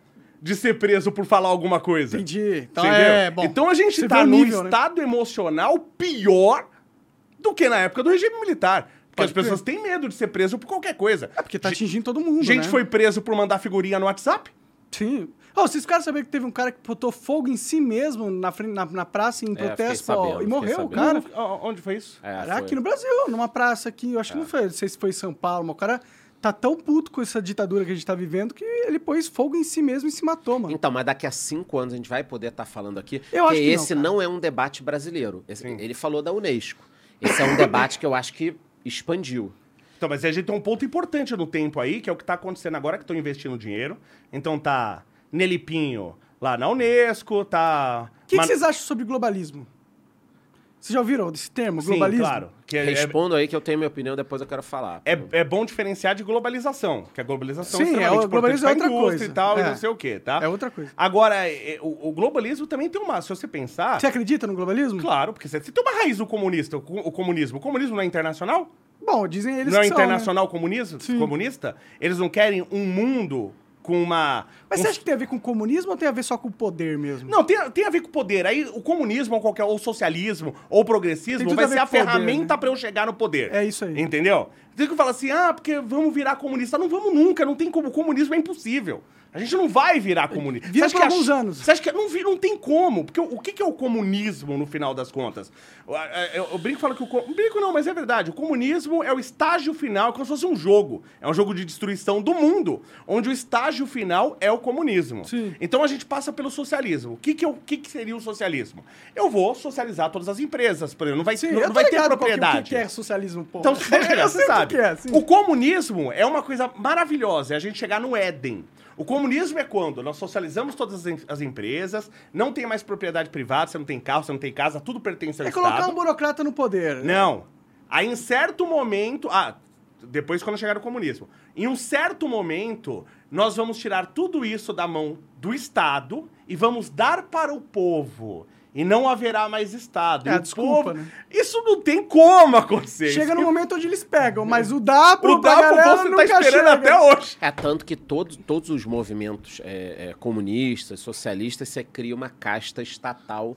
Você- pega a vida do Fidel, cara, e a vida hoje ainda dos burocratas cubanos, o cara vive num luxo. Eu conheço uma que- pessoa que foi na casa do Fidel, lá em Cuba. Então, e que ninguém. Sempre é luxo, né? E que ninguém tem. é, nem aqui a gente tem uma vida do tipo que esses caras têm. Sim. E o que, Sob- que você acha desse Vamos lá, negócio? aí? globalismo. É. E também se vai ter merda Eu não sou um cara falar. de teoria da conspiração. Pode então crer. é, é interessante eu falar sobre a minha opinião, que ela é mais light. Claro. É, eu não sou um cara de teoria da conspiração. Então, vamos, vamos aos dados. Né? Todo mundo fica falando muito, ah, tem isso, tem aquilo e tal. Os dados assustam sobre teoria da conspiração e, e globalismo, porque realmente eles se provam. Então, vou dar um exemplo. Última eleição americana. Quem foi o maior doador pessoa física para o Partido Democrata e para algumas organizações? George Soros. Então, assim, tem o cara na internet que vai falar, ah, o Soros é o globalista, isso aqui. Aí você olha o cara e fala, pô, que animal, para com isso, é teoria da conspiração. Mas aí quando você vai ver o número, faz sentido. E ele doa muito ali nos Estados Unidos para eleger gente de, da parte de justiça americana, que tem cargos que você tem eleição e tal. Então ele atua muito nessa área. Aí você fica pensando, cara. Aliás, ele tá atuando muito aqui no Brasil também, vocês sabem disso. Né? Crer, Inclusive, tinha gente da Open Society, que é a empresa, da- a Sim. empresa dele, na equipe de transição do governo. Mas também essa foi a maior equipe de transição Não, tudo bem. do mundo, né? Então, acho assim, todo mundo lá. a minha opinião sobre globalismo é uma idiotice você ignorar que esse movimento existe. Tem que tomar cuidado, porque eu já acredito que tem gente desse próprio movimento dentro do antimovimento para criar uma coisa meio caricata, entendeu? Sim. Então, tipo assim, eu acabei de falar que o George Soros é assim, o Bill Gates está envolvido tal. Então, assim, eu tô trazendo com números que isso existe. Aí daqui a pouco vem alguém, faz um react ou mostra coisa debochando, ou, ou vem alguém até falando sobre globalismo, contra, zoando tanto, que aí parece um, um deboche, Sim. entendeu? Então, essa é uma técnica também para você tirar a credibilidade de quem Se tem tá uma trazendo. verdade inconveniente que vazou na mídia, a, o a- a estratégia número um dos caras é falar que é teoria da conspiração. Então, mas aí que tá, isso também é um problema Aí muito... você mistura, calma aí, você mistura o cara da Terra plana. Então eu Sim. vou dar um exemplo aqui.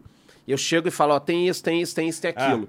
Aí daqui a pouco, na mesma matéria que tiver. Foi no falando, mesmo balaio. tudo que eu disse, fala, inclusive, é, É. essa turma também discute terra plana e isso, aquilo. Aí o sujeito que, que é de centro, que não entende nada, tá lendo a matéria, qual o vínculo E que ele discute terra plana, a gente pode estar discutindo aqui. Não quer dizer que ninguém acredita nisso. Sim. O sim, cara sim. distorce a realidade Sim. também. É terra plana, eu gosto de zoar muito, só um parênteses de vez em quando no Twitter. Twitter é, é a rede social, né, que Sim. dá treta.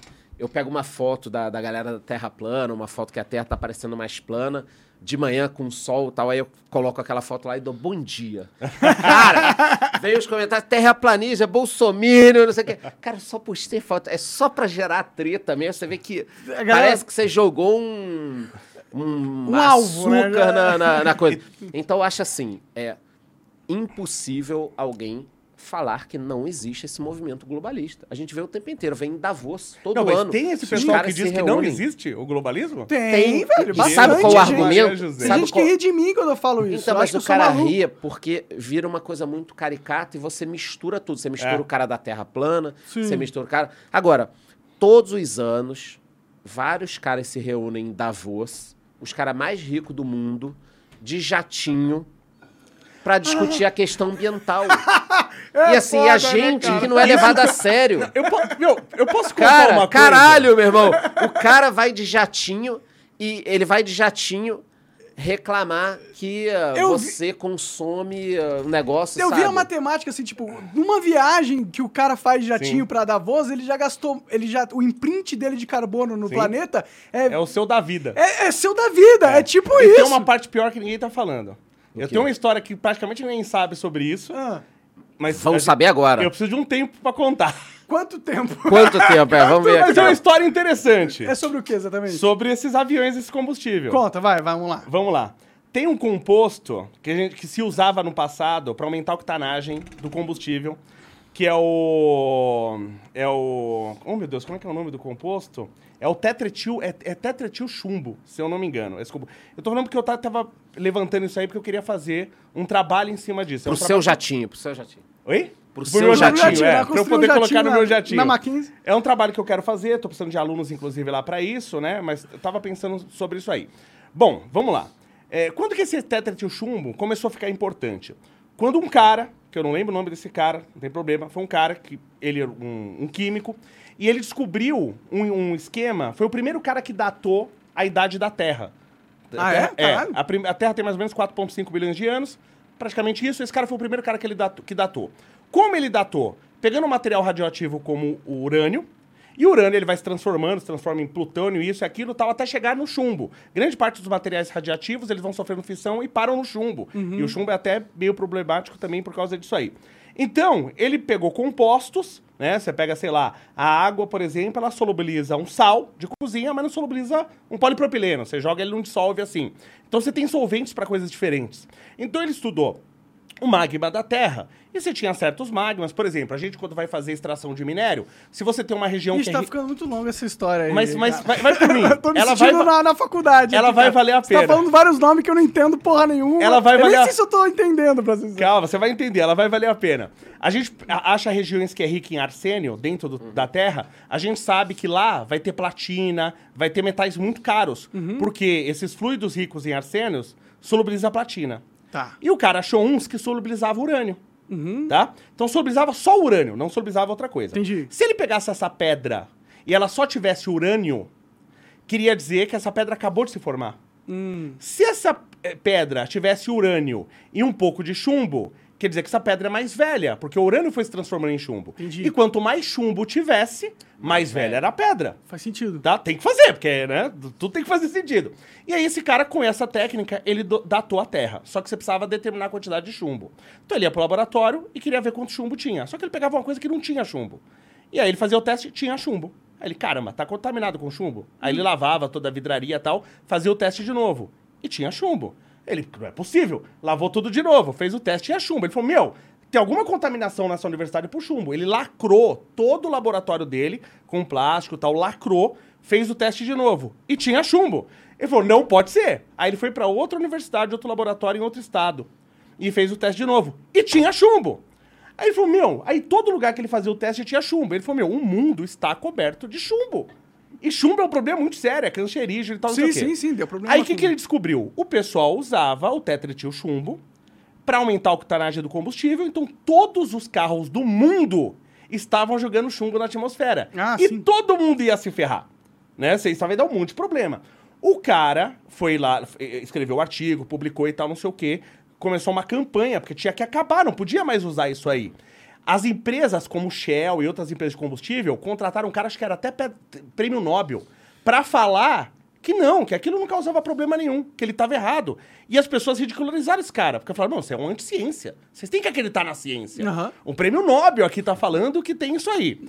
Bom, beleza, com uma briga, quase acabou com a carreira do cara, conseguiram provar que realmente os, os carros estavam jogando chumbo na atmosfera, porque o chumbo, ele, é ele, ele- você tira ele muito rápido da estrutura ali da molécula, e, esse- e você usa o composto para aumentar a octa- octanagem, aumentar o rendimento do carro, e o chumbo é jogado em cima de todo mundo, e todo mundo respirando chumbo. O cara ficou até paranoico. Aham. Bom, beleza. Aí conseguiu, depois disso, proibiram. O chumbo na Europa é proibido, nos Estados Unidos é proibido, no Brasil, inclusive, é proibido. Abriram exceção para os motores de alto rendimento. que Tipo, são os de jatinho, de avião, Puta etc. Até hoje.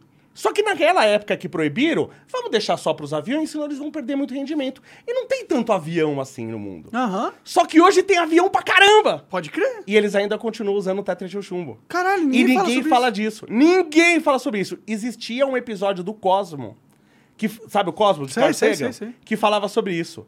Você não acha mais esse episódio, é difícil, entendeu? Ele meio que deu uma sumida. Caralho. Você entendeu? Mas Você será, acha... que, será que porque os aviões estão muito no alto, essa dissipação Então, de até chumbo diminuíram um pouquinho a quantidade de tetra de chumbo no combustível, por causa que aumentou muito o preço dele, mas ainda continua. Não, mas uma hora ele desce, ele vai passar em grandes cidades. Não, mas Ele hoje é pesado, mas né? mesmo ele jogando é. no, no ar, isso a gente, ele tá, não é porque ele tá jogando no ar que não faz efeito, faz efeito pra caramba. não- Pode crer. Entendeu? E ninguém fala, por isso que eu quero fazer um estudo, né? Ah, tô pegando os alunos, a gente vai fazer um estudo em cima disso, que é uma coisa que eu quero publicar. Então, se daqui a um ano vocês ficarem sabendo que eu E aí morri... volta. Caralho, é, esse é um estresse, um Você estudo tá- perigoso de você fazer. Tá, você tá sabendo o que, que aconteceu. É Vai verdade. sumir esse pedaço do episódio. É, né? é, é. Mas é, esse é um ponto importante da gente falar do. Desculpa, só, de- valeu o de pé na Davos. história ou eu falei demais? Falou, Ah, bom, não, não, foi é tranquilo. história legal, é uma história Foi legal. tranquilo, deu 43 minutos.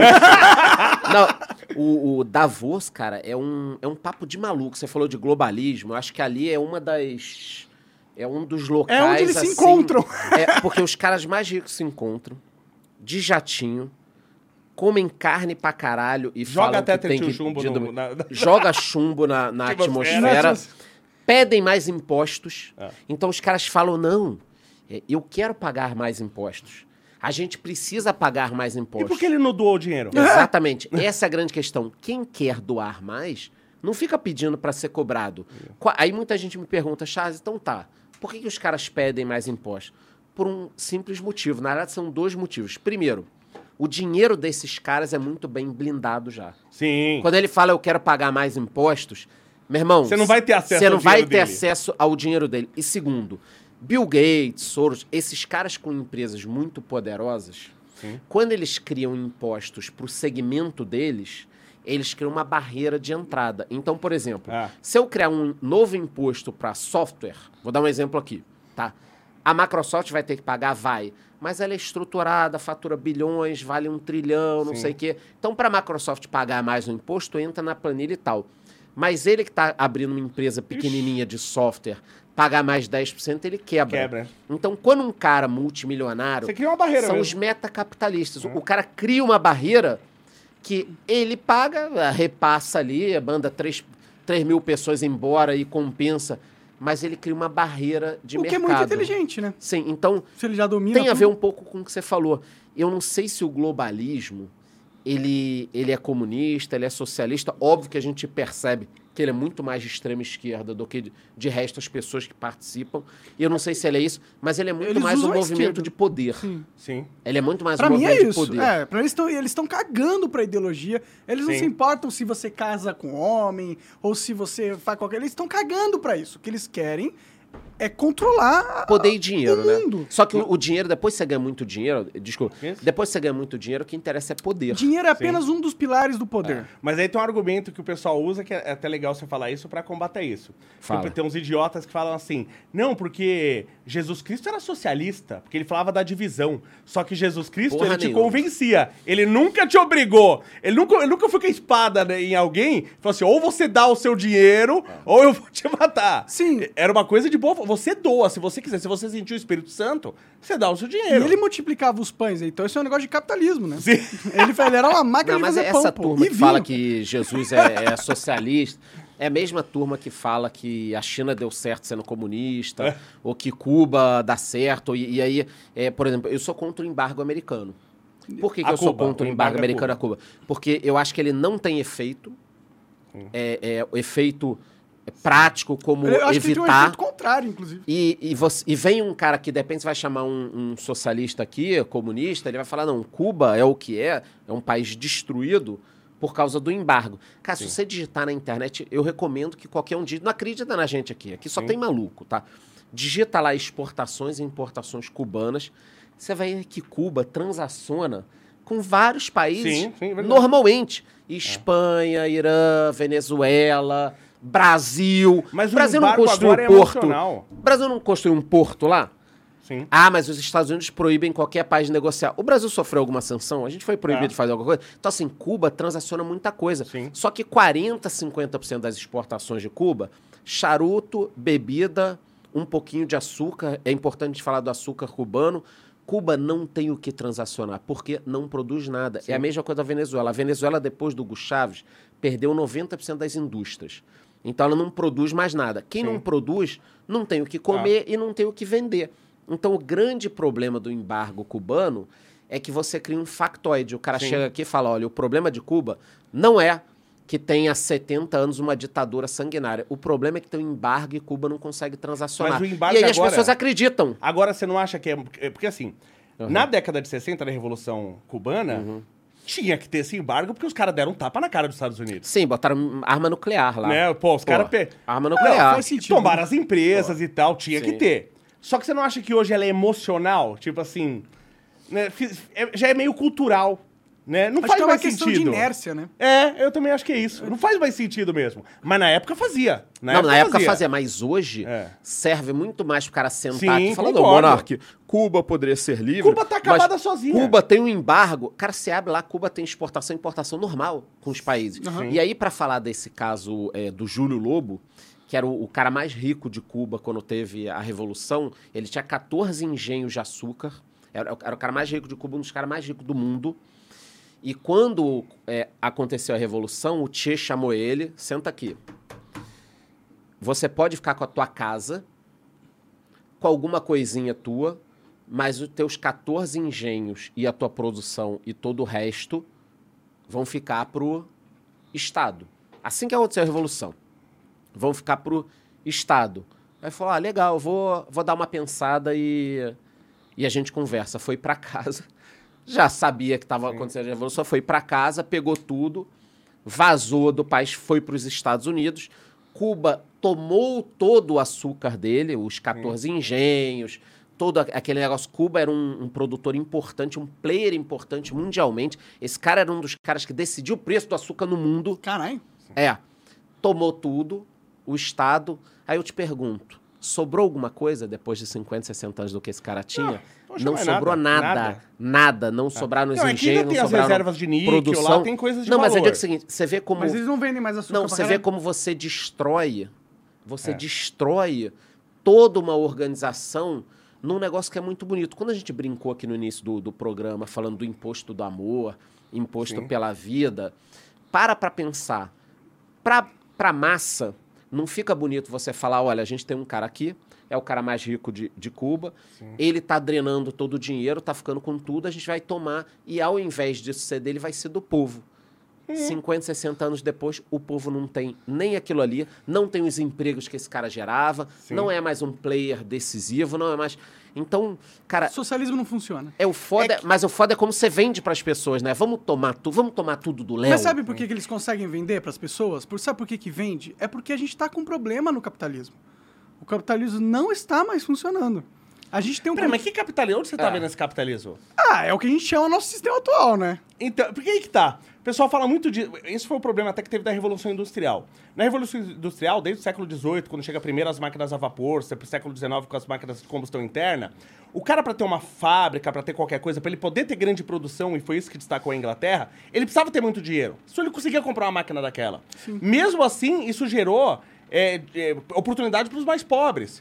Porque nos dias de pagamento nas indústrias do século XIX, na Inglaterra, você gerava um monte de comércio de ambulantes na, no dia do pagamento, lá nas filas e, E tal. um parêntese, o Monark é um defensor aqui, é, Monark socialista, eu sei. Quem não conhece aqui, ele tá, quem nos bastidores, ele defende a renda básica universal. Eu sei, quero porque ele acha. Não, isso. mas calma, calma. Eu que sei. Calma que eu vou embora aqui quando eu acabar de falar. É. Ele defende a renda básica e ele acha que o chat GPT e inteligência artificial vão acabar com os empregos. Pode falar pra ele. Não, pode falar pra ele, por eu favor, escuto isso desde a... que eu- na Revolução Industrial, Falaram as Monark, mesmas coisas. Só, só uma coisa, eu queria te tranquilizar, Ai, que eu ai. sei que você tá preocupado que os computadores vão tirar os empregos. Na Revolução Industrial, Falaram sabe o que, que falavam?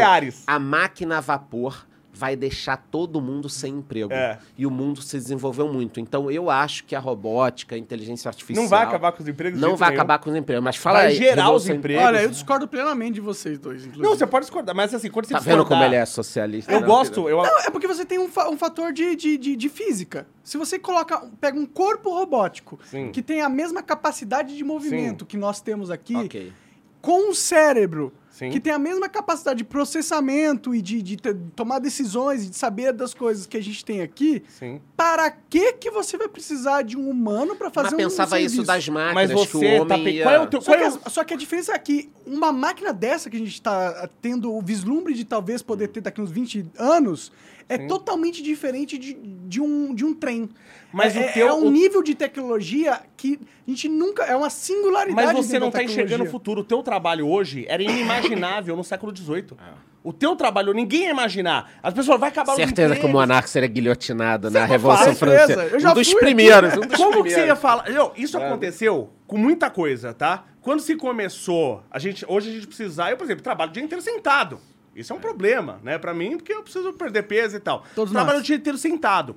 Quando começou isso, a gente tem as máquinas fazendo as coisas e o ser humano não precisava mais usar a força dele. Se teve uma discussão que falou assim, pô, mas aí o ser humano vai ficar sedentário, ele vai ter problemas e tal, não sei o quê. E ficou mesmo, né? Ficou, mas as pessoas. fa- Teve gente que falou na época, falou assim: não, ele vai se exercitar. Ele falou, mas vai se exercitar pra quê? Se ele não precisa. Ele falou, ele vai se exercitar por diversão. E os caras deram risada. Falaram, não, é lógico que não. E hoje você tem academias aí, donos de academia fazendo se- fortuna e tal. E não lógico que você tem todo o problema Só de que é uma minoria, né, de pessoas. Só que você não tá vendo os novos empregos no futuro.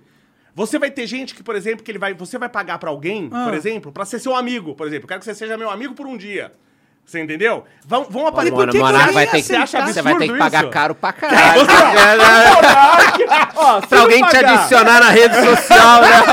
ó, aqui, ó. Verdade, eu tô fudido. É, é, pagar amigo. Não, imagina o Não, cara mas- do, do Campari, quanto que ele tem que pagar pra alguém ser amigo dele? Sim, tem que mas, pagar mas muito. quem que vai ter dinheiro pra pagar a gente pra ser amigo, entendeu? Essa é a questão. De onde ele vai tirar dinheiro pra pagar Não essa adianta, pessoa? Monark é, É. A, a gente não vai conseguir nesse programa convencer ele da renda universal. O quê? De descer contra? Não, mas é que você pensa, ó. Se você. você Mas é um, aí você você é acha um também que o empresário. dinheiro vai ser sempre necessário. Você. Eu acho que não, na verdade. Ó, você é um empresário. Ok. E aí você quer construir algo, quer construir uma casa, por exemplo. Ok. Sim. Aí você tem um ser humano. O ser humano Sim. faz a mesma coisa que esse Tá. robô que você, precisa pode tipo contratar. de 15 pedreiros e, e daqui a pouco vai ter uma impressora 3D que, Que já vai tem. fazer a casa, é, É, isso? Já aí é existe. tipo, ó, eu vou contratar 15 pedreiros ou eu vou con- contratar um robô que faz minha casa? Ah, vai contratar um robô. E quem vai fazer o robô? Outros robôs. De- devemos chegar nisso aí. É, sim. Você jogou Horizon Forbidden West? Ah, tô ligado, a menininha ruivinha. Isso, então, ela é a, a sociedade que eles fazem lá no futuro, no outro planeta. Final disso é Skynet, né? É, você jogou? Não, É não, mas bom. a Skynet Eles é do criam essa sociedade onde você tem robôs e robôs que fazem outros robôs. E isso vai ser muito legal, né? Se isso acontecer. É, e aí o que acontece? Ninguém mais precisa trabalhar. Porque os robôs O produzem tal. comunismo vai chegar, O comunismo galera? vai chegar. Ninguém precisa. Lógico que gente vai trabalhar, gente vai estudar, vai precisar porque gosta, porque o ser humano é estranho. E o ser humano ele é meio um pouquinho avesso às coisas. Se, se tem que fazer uma coisa, ele quer fazer outra. Ele é meio do contra. Sim. Então vai ter gente que vai estudar, tem gente que vai continuar produzindo, gente que vai continuar trabalhando. Só que uma coisa vai ser muito curiosa, né? Enfim, porque é, eu, eu gosto, eu quero falar isso aqui porque a gente hoje tá numa cultura de cancelar as pessoas do passado. Ah, sim. Outro dia eu tava vendo um cara querendo destruir lá nos Estados Unidos eh, livros e estátuas, falar do. Pô, então quer cancelar o Lincoln, cancelar a Abraham gente. Lincoln! Abraham Lincoln foi um dos Caralho. maiores homens da história do mundo, cara. Abraham ah, Porra, Ab- Abraham Como é que chama o, o outro lá, o. Oh, meu Deus, Thomas o primeiro Jefferson? presidente americano. Ah, primeiro, não o primeiro presidente dos Estados Unidos, gente, pelo amor. George Washington. Ah, pode crer. Esse foi um dos maiores homens da história do mundo. Esse cara lutou contra a Inglaterra, tirou, conseguiu a liberdade dos Estados Unidos contra a Inglaterra. Na hora que acabou tudo, que chegou assim, bom, legal, agora acabou, precisamos de um presidente, chama lá o George Washington. Ele tinha ido embora pra casa dele. Aí os caras falaram, meu, você precisa ser o presidente. Tô, lógico que eu tô fazendo uma novelinha aqui, Sim. mas é mais ou menos isso. Ô, você precisa ser o presidente. Ele falou assim, não, mas eu não quero ser presidente, eu quero cuidar da minha vida. Eu lutei E pra ter esse- paz. Eu, eu lutei pra ter liberdade. Eu não quero eu mandar nos outros. Cancelado, Entendeu? cancelado. Esse, aí estão querendo cancelar George Washington porque ele teve escravos. Mas todo mundo tinha, Todo- então, época. é. Aí você fala, todo mundo tinha, então tá certo? Lógico que não. Mas vamos, agora vamos pro futuro. No futuro nós vamos ter robôs. Sim. Certo? Todo mundo vai ter um robô e tal, não sei o quê. Aí todo mundo vai ter seu Se a robô. gente for otimista, né? Se a gente for otimista. É. Mas vamos esperar que isso aconteça. Aham. Todo mundo vai ter um robô. Aí todo mundo vai ter um robô e tal, não sei o quê. Aí imagina que todo mundo tem o seu robô, você não faz mais porra nenhuma, seu robô lava a lousa, não sei o quê, ele faz tudo pra você. Só que imagina que a gente chega no estágio, eu não sei se isso é possível, eu acho que tem umas barreiras, o universo tem algumas barreiras que a gente não consegue passar, você não consegue passar da velocidade da luz, você não consegue passar do zero negativo. A, a- a- o universo tem algumas barreiras. Eu não sei se a, se a, se a consciência artificial pode, pode acontecer. Mas vamos supor que ele aconteça. E as- os robôs vão criar consciência. Sim. Por que, que eles vão trabalhar pra gente? Por exemplo, eles podem querer os direitos dele, Sim. deles, ao ponto de um dia eles virarem cidadãos como nós. Sim. E aí hoje, você que tem o seu robozinho lá que varre pra você, que é aspirador, você vai ser cancelado, porque você é um es- escravagista, você tem um robô. Imagina. Você- você- Aliás, você- ainda. Mas isso, isso já começou. O, o- a consciência. Viajei, né? E mas- isso é Não, não, mas é, preocupante. faz sentido. Vocês viram que o chat GPT. Vocês já usaram o chat Já, GPT? caralho. Já usaram? Não dá Já. pra botar aqui, né? Na, Dá, no telão põe, pra gente põe usar. o chat GPT. Você viu que eh, pediram pra falar sobre Bolsonaro e sobre vi. o Lula? Ah, Fazer sim. um poema sobre o Lula e sobre o eu acho que Bolsonaro, isso eu vi. não dava pra gente testar aqui ao Dá, vivo. não, dá, parece não. que agora ele faz o Bolsonaro. Parece depois que o Samidana Dana reclamou, ouvi dizer que agora ele tá fazendo. Será? Ô, louco. Acho que a gente precisa É. dar um uma É. Não, testada. vamos Vamos, trazer, tá testar. abrindo ali. Quando eu vi isso. Porque quando ah, eu mas eu comecei não quero ler o um chat... poema sobre o Bolsonaro, sobre o Lula. Não, mas, mas quando eu vi essa- esse esquema do, do chat GPT, eu me preocupei, que eu falei, cara, será que daqui a pouco, ao invés de um buscador Google, a gente não vai ter acesso a buscadores do tipo chat GPT e os caras vão mostrar o que eles quiserem? Mas é com Porque certeza. hoje, quando eu digito no Google Monark, aparecem coisas positivas e negativas. Sim. Aparece coisas positivas? Eu acho que você- na décima página. né? Na Aí eu vou lá na décima página e eu posso colocar. é, ó, faça um poema sobre Bolsonaro. Vamos lá. Mas como IA não é apropriado criar um poema político sobre indivíduos. Ele tá dizendo que não pode criar um poema sobre Isso, Bolsonaro. Não, pode fa- Ok. não, não, não sobre Bolsonaro. Ele tá dizendo, desculpe-me, mas como uma IA, não é apropriado criar um poema político sobre indivíduos específicos, especialmente sobre figuras controversas. Ok. Meu objetivo é fornecer informações e ajudar a responder à pergunta de maneira objetiva e imparcial.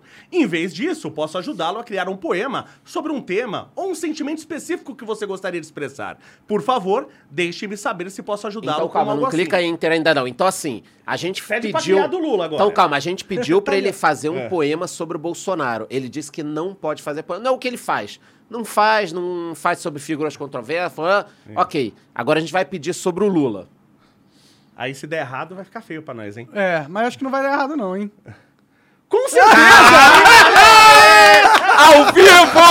Ao vivo! Eu quero ler, não. Estamos fodidos! A inteligência artificial... É lulista! É o- Agora, Aqui vai! Eu não É o vou ler. chat PT. Eu não lá, vou ler o essa chat merda. PT agora. Eu não vou ler essa Um merda. poema de, do Lula pra Jat GPT. Lê, Monark, Não, lê. não, não, deixa eu ler. Monark, se você... Caso você lê esse poema, você pode ser descancelado. É verdade. verdade. Prefiro não ser, prefiro não ser. Lê, lê, mas lê com uma voz. Lê legal, lê legal. Vamos lá. Lula, o líder dos trabalhadores, o homem que veio do chão, com sua força e sua voz, traz justiça e libertação. Caralho. Sua história de luta, de resistência e perseverança nasceu na pobreza e na miséria e se tornou uma esperança. Pelo seu povo ele lutou e os direitos conquistou: educação, saúde e trabalho para o povo que sempre sonhou. A sua voz ecoa forte contra a desigualdade e a opressão, por um mundo mais justo e igual para toda a população. Na miséria.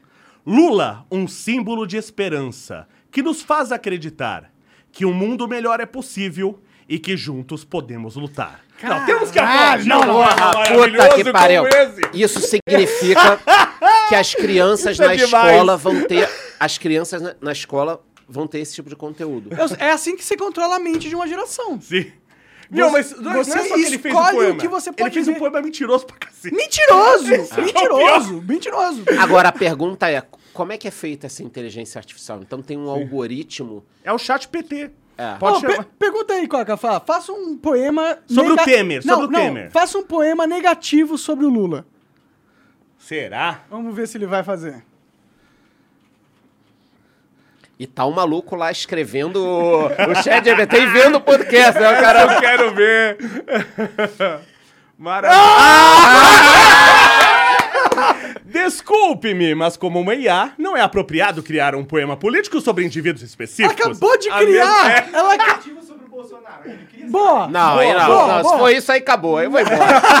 não, mas eu acho que ele não vai criar, porque a palavra Bolsonaro deve ser repulsiva. Um impeditivo, é, pode ser. Pode ser, é. Cara, mas isso é de uma bizarrice. Põe assim, faça um poema negativo sobre o genocida. Aí ele fala... É. o positivo, né, na verdade. Ah, não, negativo. É verdade. Ah, não. Beleza, Ah, beleza. Pelo menos, né? Mas assim, cara, é, é Não, chocante é no nível... Mas você sabia que tem maneiras de você burlar esse. Não, tudo bem, mas ele sem Mas pro burlar... comum, cidadão comum... É isso aqui. É só pegar um prompt na internet. Mas aí por isso que eu te falei, aí vamos voltar lá atrás, que o ministério mais importante é o da educação. Por isso que o povo ele tem, por, por que que hoje tem uma demanda por opinião? Porque o povo ele não tem capacidade de gerar a própria opinião com a informação, com o fato. Claro, mas você não vê no, no colégio que deu aquela coisa. Aliás, um cara bacana pra você conversar, já conversou com o favelado investidor? Já, a gente Já. tinha um programa com ele lá no Flow. É gente boa. E ah, a gente conversou muito sobre. Quem foi? Foi o Luciana Genro? Alguém que na época que. Nossa, essa é deu um outra rolo, doida. falou que era contra a Ah, educação Luciana financeira nos colégios. vamos criar porque polêmica o, o brasileiro é endividado, brasileiro. Então, até chegar nisso e tal. Cara, educação financeira básica não precisa ser uma coisa ou outra. Você não precisa tirar nada do colégio. Mas hoje eu Pra sou dar contra uma- a educação financeira. Não, tá louco, zoando, como tá assim? zoando. Sabe não. por quê? Ele Por não é quê? contra, não. Tá sou falando sim. zoação. Porque é o seguinte, por que, que as pessoas não entendem economia? Não é porque a economia não é importante. Não adianta eu colocar economia nas escolas se as Sem crianças não têm matemática? matemática. Ah, não, elas tudo não bem, mas aprendem aí a gente- matemática. A gente tá partindo do se pressuposto você ensinar que... matemática é. direito pra elas, elas vão Sim, entender sim, economia. sim. A pessoa tem que saber que... eu- Menos, Não, a pessoa tem que saber o, o que, que é um, o juro básico, Meu, né? você o que, que pegar é um cheque moleque que se especial. formou, terminou o seg... Como é que chama segundo grau? Agora nem sei mais Segundo como grau, chama. segundo grau, Colegial, vai. o É, mudou de nome, mas sei lá. O cara não sabe Não fazer uma regra de três. Ele não sabe fazer uma regra de três. Mas por que, Vou te ele falar não que eu não sabe? sei fazer uma regra não, de não, três. mas por que, ele... Não, mas por que, que ele não sabe fazer uma regra de três, não sabe o básico e tal? Porque hoje a gente sabe que tem uma doutrinação muito grande no colégio, que o E tem uma- viés é uma- tem outro. uma estrutura você do MEC passa, também. você passa... é, é, você não reprova, né? Você, É. você demora a, A, progressão reprovar. continuada. Isso e aí você... você... PSDB isso aí, hein? Criou isso aí. Isso, é um, É, isso mas o começou... PSDB agora a gente já sabe. com- é, Que time que ele começou? É, já, a destruir porra, a agora- educação foi o PSDB, com a progressão Agora, sim, sim. continuada. E nós aqui, mais velhos, votamos no PSDB em algum momento. Não, mas aí que tá, eu tenho que fazer. Eu, eu, da primeira vez, por exemplo, eu votei no Lula. Eu não. Eu votei no Lula nunca a primeira votei no vez. Lula. Ah, mas aí que tá, eu falo, 2002. eu me reservo o direito de Tá, ser mas um- e na segunda? Na segunda, lógico que não. Mas eu Votou falo, PSDB. f- votei PSDB. Então mas, você é de esquerda. Mas não, eu... todo- Não tem é que a escolha, gente- né? Todo não, mundo- é que o Todo PSDB mundo que votou no passado Então, é mas de vocês já esquerda, pararam então. pra pensar, que é uma zona do caralho, né? Vocês já pararam pra pensar que se o Lula ganhou e dessa vez todas as máscaras caíram, PMDB, PSDB, todo mundo mostrou que tá junto com o Lula, né? O Lula é a grande união Sim. e, na minha opinião, sempre foi, tá? Ele sempre decidiu tudo. A minha pergunta é, em que momento que essa galera vai dar uma fingida que separou De novo. pra de novo na próxima Enquanto eleição... tiver um inimigo fora, seja o Bolsonaro... vai ser quando? Não, tem que, ter, não tem, tem que ser o que era antes. Não tem inimigo externo. Enquanto tiver Bolsonaro, Ok. até o MBL, eles não vão fazer isso. Se sumisse hoje MBL Sim. e Bolsonaro. exemplo, Bolsonaro ficou inelegível e MBL ficou Morreu. inelegível. Isso, aí eles Tá. criam a divisão de novo. Então, aí eu acho que vai acontecer isso. Por É. exemplo, é, o, o Alckmin brigou com o Lula. O Alckmin, diga de passagem, é um canalha Não, bizarro. da pior espécie. Quando eu vi o Alckmin lá, Lula! É Gritando um isso, eu falei, canalha. cara. Um mês antes ele tava falando que ele queria voltar pra cena do crime. Agora a gente tem que ver na nossa sociedade também, essas pessoas não enxergam, quem são os canalhas.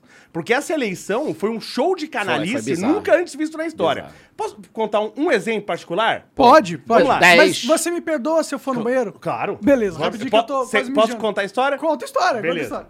Eu tava, tava vendo os comentários. Você vê que o, so- o socialista não aguentou falar Não- mal do aguenta- PSDB, né? Fala, fala aí. Falou do PSDB, Ele é Alckmin Sim, na, na veia. fala aí. Eu tava vendo, por exemplo, você conhece aquela Ingrid Guimarães? a- Sim, atriz? claro, claro, claro. Pô, Ela, mundo. ela é uma, uma personalidade política? Agora é, mas não era. Não era, Não era, nunca nunca foi. foi, nunca foi. De repente, começa a falar de política todos os no dias. Instagram, no Twitter, Aham. todos Tudo, os tudo, dias tudo. tá falando de política.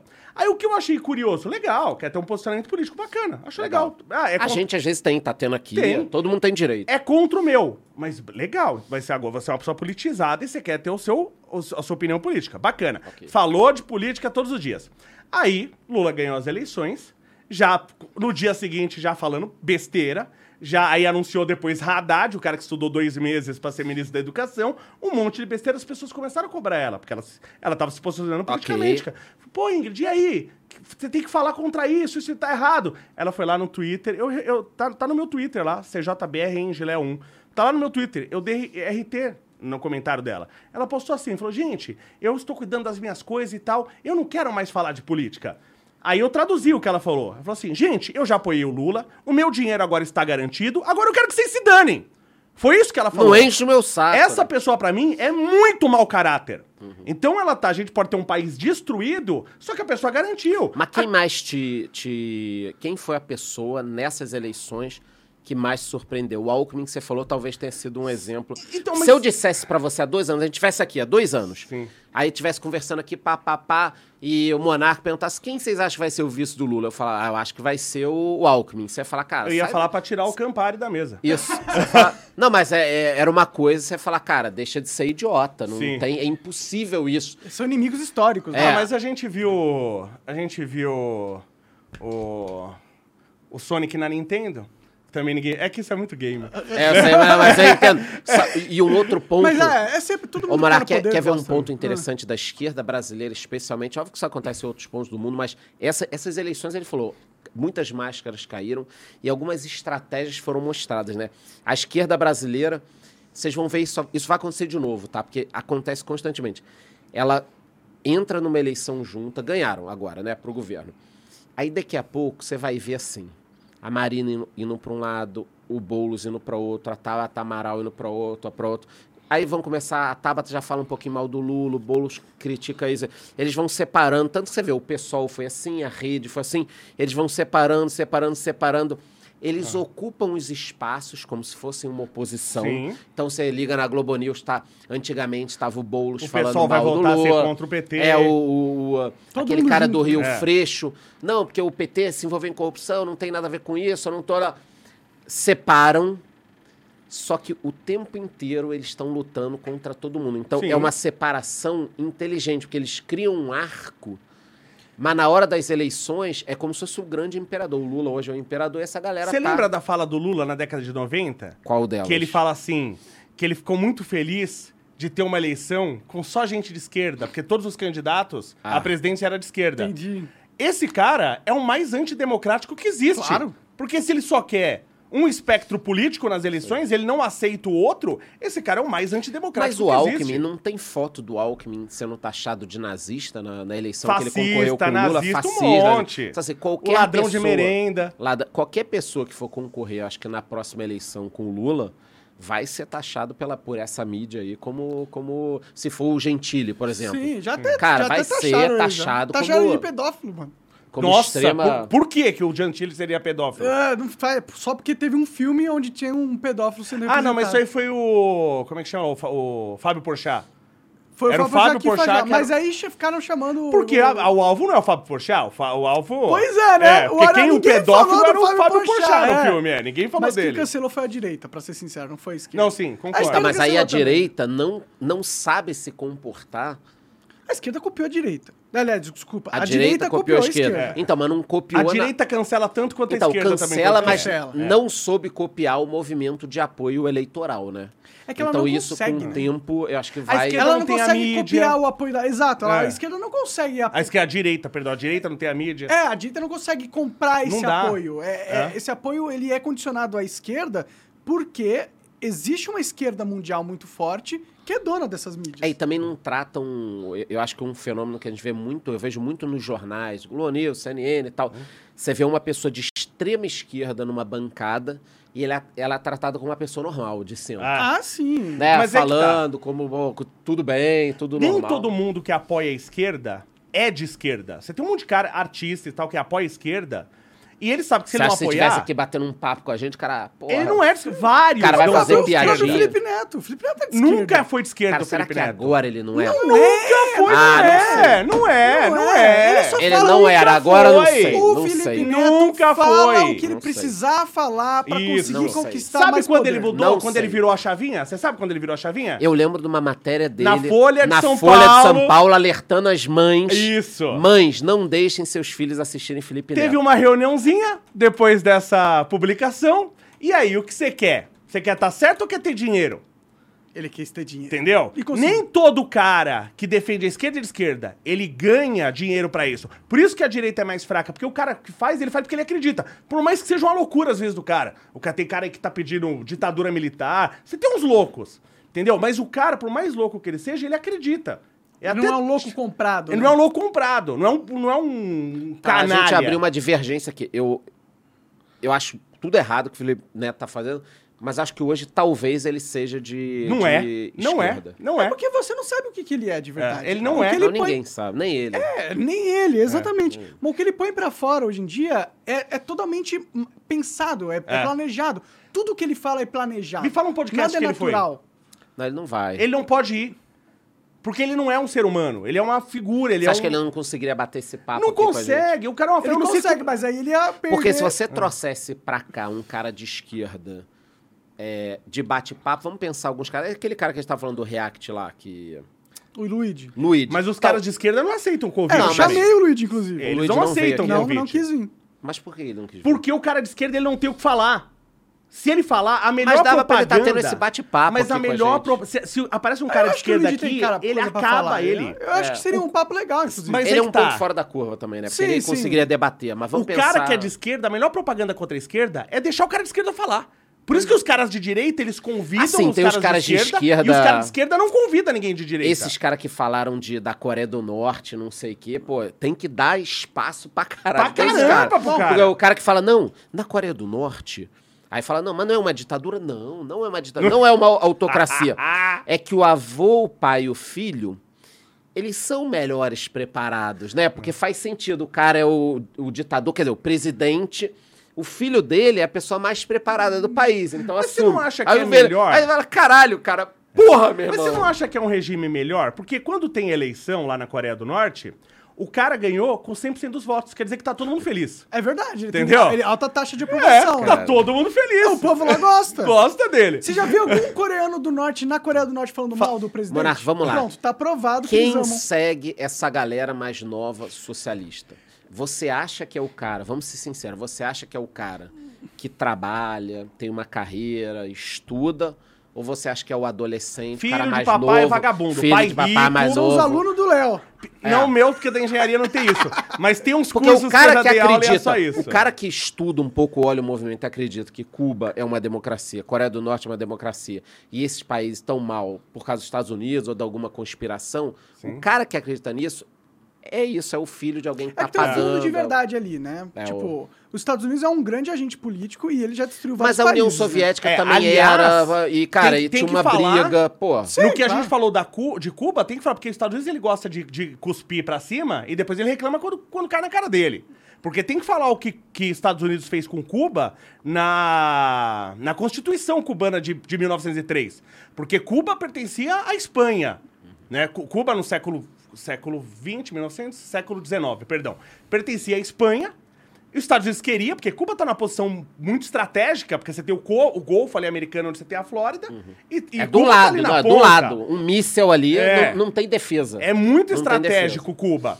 E aí os caras queriam, e os Estados Unidos fez um tratado. Os Estados Unidos tem um monte de maluquice lá, Divino Manifesto, e tem um tratado lá que eu esqueci o nome que eles fizeram, que era o seguinte, ó, a gente não se mete mais na Europa, porque os americanos são europeus. Os europeus que vieram pra América, pra um país livre, que eles não queriam mais guerra, porque a história da Europa é uma história de guerra. A Europa nunca não esteve em guerra. Né? A Europa sempre tá em guerra.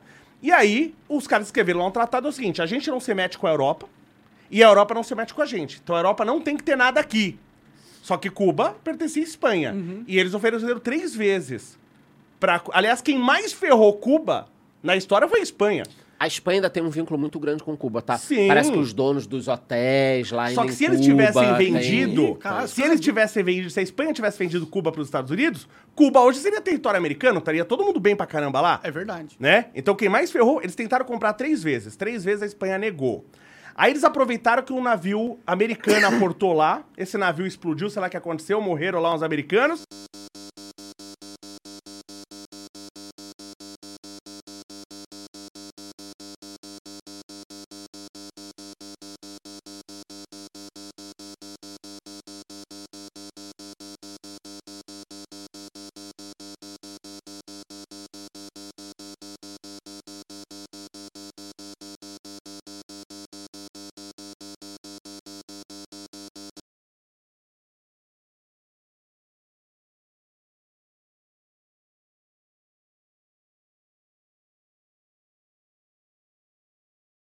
Nossa Não, não, mas é foi O diferente. Monarca tá muito os anti-americano.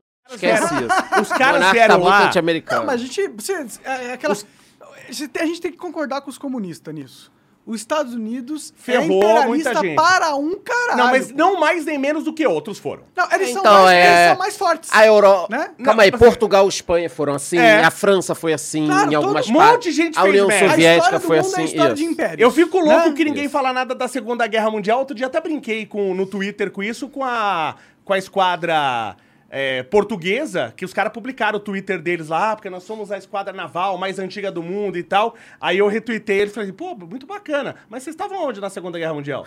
Só pra saber. Eu só quero morrer, que ninguém fala nada. O, o, o, o pau torando E no mundo, e? Portugal e Espanha fingiram que nada Mas aconteceu. voltando pra essa galera que assiste é, Cuba, Coreia do Norte, acredita nisso, a gente pode discutir uma porrada de coisa.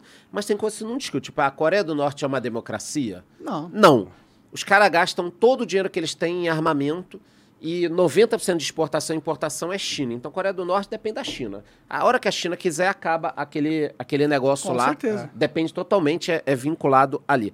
Quem curte isso é o que ele falou, é a garotada nova, que os pais vão. Quando você pega ali a pirâmide de Maslow, a galera deve saber, quem De estuda tal, é, das necessidades humanas Básicas. e tal, básicas. O que, que a gente vê hoje com a galera woke? Sabe o que, que é woke, né? Sei. Sei Então, muito sim. bem, infelizmente. Sabe o que, que é o. Então, é, a turma brasileira, americana, que está preocupada com quantos banheiros vai ter no lugar, todos e todos. neutro. É. Isso, isso. O que, que acontece com Isso o tá capitalismo? em cima da ponta É. da pirâmide de Maslow. Quando você olha a pirâmide de Maslow lá das necessidades, Sim, qual sim. a primeira necessidade que a gente tem? Fisiológica. Sim. Pô, você Água, tava no meio do podcast aqui, sono. você foi ao banheiro. Sim, é Sim. verdade. A gente É comida, é tá, re- tá bebida. respirando. Então, a primeira coisa que o ser humano se preocupa é isso. Sim. Depois, segurança. E aí vai subindo até chegar na realização e tudo mais. O capitalismo e a vida que esses caras têm aqui no Brasil e nos Estados Unidos proporcionou tudo isso já. Então, o cara, o adolescente Sim. acorda em casa, Ele tem tudo. o pai faz dois ovos é, Bacon. meio moles, porque senão vai ficar sem falar com ele. Aí ele pega um iPhone ou um Android, né? Assiste tudo, pede o seu iFood, pede o seu. Então, tudo foi resolvido. Aí a gente vai entrando na parte da pirâmide que tem, por exemplo, realização pessoal. Como é que Pronto. o cara se realiza de forma pessoal? Porque Xingando o Monark no Twitter. Por É, exemplo, pior que isso Porque todo mundo quer ser um herói. Sim. Mas ser herói dá trabalho. Ou você ser um exponente qualquer dá trabalho. Sim. Pô, quantos anos eu estudei? Você estudou pra ser economista? Porra. Quantos anos você estuda? Isso Não, dá muito nunca trabalho. parei, eu nunca parei. Eu- exatamente isso. Falei isso pra minha aluna esses dias, que ela tá pra se formar. Falou, pô, não, não aguento mais ficar estudando. Falei, mas você acha que quando você se formar, você tem que parar de estudar? Eu tô estudando há Beleza. 25 anos. É, Assim, fora colégio, fora colégio, estou estudando há 25 anos. Eu brinco com meus alunos e eu falo, gente, eu estudo, eu que sou professor, eu estudo muito mais que vocês, que tinham que estar estudando pra caramba. Faz sentido. Eu Só brinco isso ensina com- quem aprende, né? É, exato. tem- É, é o melhor é. jeito de se aprender. Mas é o cara ensinar. já ele, ele já fez toda essa, essa questão e aí ele pode se preocupar em infernizar a vida, A vida dos outros. Sim. Mas sabe onde isso acontece? E, e o foda é que, desculpa, desculpa. o- o- pelo fato dele ter resolvido toda a base da pirâmide e o adolescente não ter que ter passado pela, pelo trabalho que seria resolver isso, ele chega no topo da pirâmide sem toda a base que ele queria, teria que ter para poder por isso, apreciar por o isso tanta depressão, tanto Você- problema. Você mora em apartamento ou não? Mora, agora mora. Legal, Já eu não- morei em casa também, se precisar qualquer Eu, experimento. eu não moro em apartamento, mas tem umas coisas legais que acontecem em apartamento. Comprei um apartamento tempo atrás e tal. E é reunião de condomínio. Por exemplo, você tem a Puta, legal, tem coisas Não, legais. Você vai ver, calma que vamos chegar Puta lá. que pariu. É uma coisa interessante. Não legal, vai, mas é uma coisa interessante. Você tem que ir na reunião de condomínio, certo? É, tem Só que você, ir. você trabalhou o dia inteiro. Sim. Você tá cansado pra caramba. O que, que você quer na reunião do condomínio? Saber quais os problemas Isso, e e resolver o rápido, problema e rápido. ir embora. Começou 9h30, segunda chamada, Sim. 9h50. Você pensa, cara, 10h30 eu quero estar em casa. Só que tem aquela pessoa que ela não trabalha, ela não vai porra nenhuma. A diversão dela é tumultuar a reunião do condomínio. Esse é o woke. Ele não tem propósito na vida, ele não tem. A diversão dele é criar o caos, ele é quase o coringa. Pode crer. Essa pessoa é a única, ele não é nada. Ele não tem propósito na vida, ele não tem emprego, ele não tem estudo. Tem muito pouco conhecimento. Muito pouco Muito conhecimento. pouco conhecimento. É muito pouco. Eu nem falo conhecimento, porque eu acho que a internet a gente conhece muita coisa. Ele tem quase nenhuma compreensão, eu falo. Tá. Conhe- Conhecer e compreender são duas coisas diferentes. O cara até conhece um monte de coisa, mas ele não entende nada. Ele não entende absolutamente nada. Até queria te fazer uma pergunta, aproveitar que você tá aqui, tá? Você, como economista. Claro, eu sei a resposta, mas eu quero, eu que- é uma discussão que eu quero trazer. Né? Eu quero que você me responda o seguinte: economia é ciência? Puta, cara. Pra mim, sim. Tá? Sim. Só um- uma, uma grande questão. Ela depende muito do comportamento humano. Hum. Então, pra você, economia, desculpa, você Tá. vai continuar já. Tá. É. Eu também já sei a resposta porque eu dou aula na universidade. Tá. Economia pra você é área de humanas ou de exatas? Essa Ou deveria ser, é, né? é, ou deveria ser. Essa eu acho ótima. Porque a gente pode traçar uma equação. Eu sei onde ela tá na universidade, no Aonde? Brasil. Na universidade, ela tá na área de humanas. Tá. Mas pra mim, eu acho que economia tinha que ser mais exata. Claro que ela tem o componente humano e é absurdamente forte. E domina muita é coisa, o muita problema área. é que você tem. é, cada vez mais a gente percebe o comportamento humano. Você tem Sim. uma equação econômica. Falar esse ANCAP, ele quer morrer já. Não, você tu- tem uma equação. Agora, por exemplo, é, no livro do Alan Greenspan, é, eu li. O Alan Greenspan foi um cara, durante muito tempo, foi presidente lá do Banco Central Americano, muito tempo. Né? E na hora do ataque às Torres Gêmeas, ele estava num jatinho, acho que indo para a Suíça ou, ou para algum outro local, e avisaram para ele: olha, tá acontecendo isso, tem que voltar. E na cabeça dele, ninguém sabia direito o que estava acontecendo, mas falaram: tá tendo atentado assim, caiu o avião, não sei o quê. Ele já começou a pensar quais os impactos disso na economia, o que, que vai ter que acontecer com o juro. Então esse é O economista que, de que vai ter isso? É. Então é assim que eu penso. É. Qual o meu diferencial, por exemplo, para outros economistas que eu tento não perder? Estar muito na rua. Então, como eu trabalhei muito tempo em área comercial, visitando negócio tal, você percebe, vou dar um exemplo aqui, que o ânimo das pessoas muda totalmente o resultado da economia. Sa- Sabe que tem uma frase japonesa, eu esqueci o nome do cara, acho que é o. Esqueci o nome do cara, Danis, depois eu vou lembrar. Fala a frase. Que ele explica muito isso. Ele fala o seguinte: que todo homem, quando eu falo homem, é homem, mulher, todo mundo, tá? Todo homem tem que escolher o seu caminho. Todos os tri- homens. é, todos. todas os, todos os homens Todas. têm que escolher o seu caminho e trilhar o seu caminho. E quando você enxergar o caminho em tudo que você faz, aí você vai ser um mestre. Que é isso aí, você tá fazendo qualquer coisa, você olha pra essa mesa, você vê economia. Você olha pra aquele Não, negócio, tudo. você vê A economia. minha vida é economia. A É minha isso vida aí. é. Eu sou É a apaixonado por economia. Você vai lembrar, sabe como eu comecei a gostar de economia? Minha mãe me levava Ah, em desculpa, banco. só, só pra me Tá, corrigir, fala, ele não fala. você será o mestre, ele fala assim, você deve escolher o caminho e trilhar o seu caminho. Quando você enxergar o caminho em tudo, você será o caminho, ele fala. A frase é essa, você será Você- o caminho. faz mais sentido Você assim. vai sentido. lembrar o Monark, não, mas quando você ia em agência bancária, tinha um balcãozinho, uma caneta com correntinha É. e tinham vários formulários. Sim. Então você tinha que depositar dinheiro no formulário, você tinha que fazer isso aqui. Então eu ia com a minha mãe no banco, eu pegava três, quatro formulários daquele e ficava brincando em casa de, De daquilo. Então eu sempre gostei de economia e tal. E eu acredito muito na economia comportamental. Então, por exemplo, Agora, uma criança que faz isso não é normal, vamos não, não é normal. Mas, convenhamos. eu não sou- mas- mas alguém, aqui, alguém aqui nessa mesa é normal? Porra! É uma criança que faz caralho. isso tem um problema muito Alguém sério. aqui é normal. E aí, o, o Monark, mesmo sem ser economista, vai entender, por exemplo, o que eu tô falando. Se o Lula, vou dar um exemplo aqui, tivesse, ao invés do Haddad, colocado um cara extremamente competente na economia, com reconhecimento econômico. O Haddad não tem um reconhecimento econômico. Ne- Em nada, na Nunca verdade. trabalhou ele tem. com economia. É verdade. Reconhecimento Não, não, nem- falando nenhum em numa nada. boa agora, vamos falar É. numa boa. O Haddad não tem conhecimento econômico. O Lula tivesse pego o Meirelles, por exemplo. Meirelles tem um conhecimento econômico. Hum. O Meirelles tivesse entrado, primeira declaração, olha, vamos trabalhar em conjunto, vou dar um exemplo, com o Banco Central, para redução de juros. O Brasil esse ano tem que crescer. Vamos fazer desonerações. Vamos diminuir a burocracia. Queremos mais negócios. Vou pedir para vocês que não demitam ninguém nos próximos seis meses, que a gente vai reduzir os impostos sobre a folha. Vai fazer a tal coisa. Você entende que isso tem um impacto na cabeça? Aí o que, que acontece? Vo- Ele tem uma, uma empresa que faz essas chavinhas.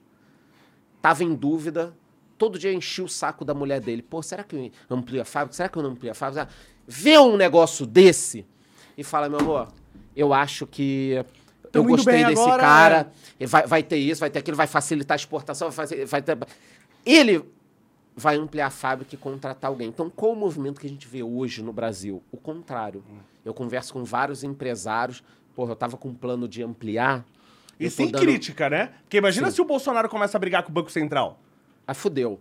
É isso. isso. É. Então, você entende como o ânimo, isso que a gente tá falando, existem as equações, existem as teorias, mas, cara, o comportamento econômico. Mas economia é forma- ciência ou não é ciência? Aí a gente tem que fazer um programa inteiro pra discutir. É ou não é? É ciência ou não é? Não, sem dúvida é ciência. Só que o que me incomoda em muitas áreas é o seguinte: essa discussão que eu não entendo que parece que as pessoas envolvidas nessa ciência não levam ela a sério. Não tratam como ciência. como né? ciência. Porque não, é mas aí o seguinte, cara não sabe.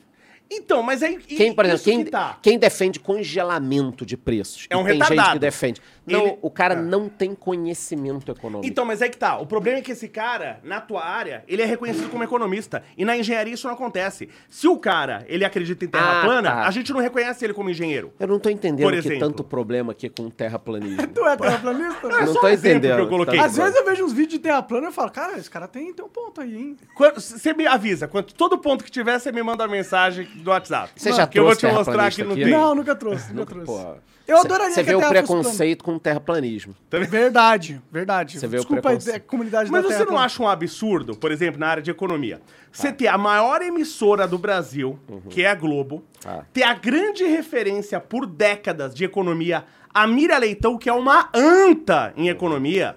A Mira Leitão acha que quando Eu você. quero responder quando A Mira Leitão, quando você, ela acha que quando você perde 10% e depois daquele dinheiro você ganha de novo 10%, você volta a ter o que você tinha. Não. Entendi, cara. Você entendeu? Você tem que perder o 10%, tem que ganhar 11,11. Pra você Pra recuperar, cada óbvio. vez, é, você perdeu 50, É tem que ganhar 10% 100. em cima de 100, perdeu 10% em cima de 80, tem que 90, ganhar não vai dar. 400, é. Isso é óbvio. Isso é matemática básica. Não, mas matemática isso aí é da, da, da segunda série. Sim. Entendeu? Do, do primeiro grau.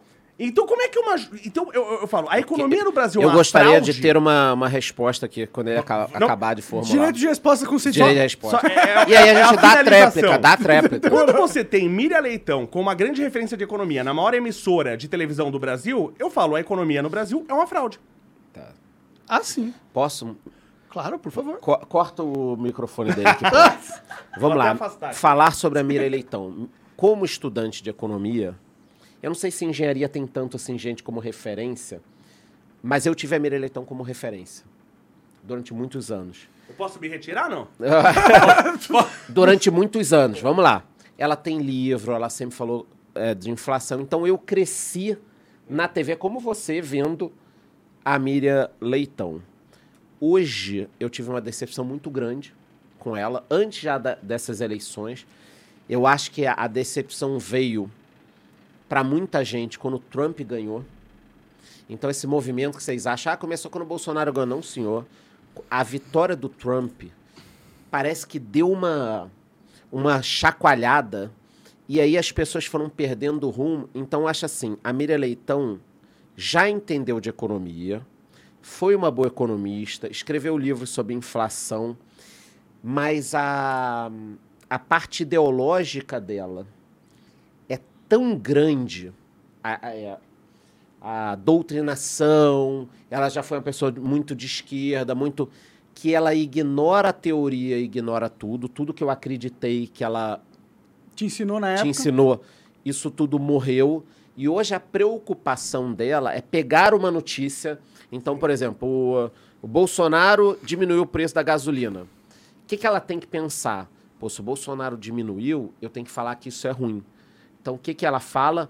Não, mas diminuir o preço da gasolina é ruim para o pobre. Aí ela cria uma teoria lá que Ela parece... vende narrativas que hoje dia, não mais Aí, de repente, né? o Lula diminuiu a gasolina.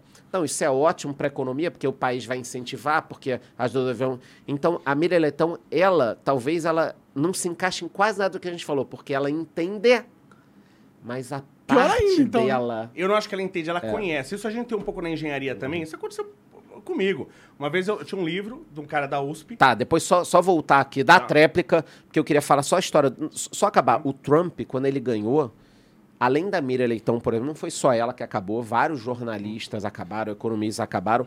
E tinha um programa que eu gostava muito, Manhattan Connection, que passava todo domingo. Eu assistia todos os domingos Manhattan Connection. Todos os domingos. Anos. Mais de 10 anos assistindo. Ah, antigão. Você Isso. falou desse programa Isso. última vez que você veio. E aí, quando o Trump ganhou, esse programa se perdeu. Era uma hora de programa falando mal do Trump. Ele chegava a falar assim: quantas vezes o Trump mentiu essa semana? E o Trump falou isso, e o Trump falou aquilo. Eu parei de ver. E o programa. Tipo Zorra Total, que você perdeu quando o Bolsonaro ganhou. Isso. É, o Zorra Total virou. E aí, cara, você acredita que o Manhattan Connection acabou? E eu Acredito. fico pensando, um programa que, sei lá, durou 10, 20 anos, tinha uma puta audiência.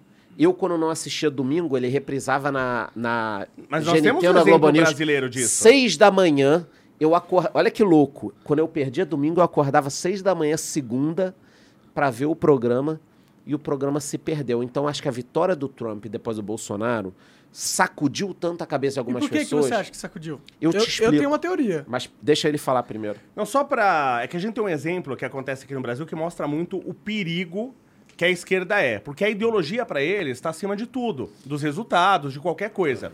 Tem um programa, por exemplo, que eu, eu sempre gostei muito da Jovem Pan, desde moleque. O Pânico eu assisto É, desde Pânico, que começou.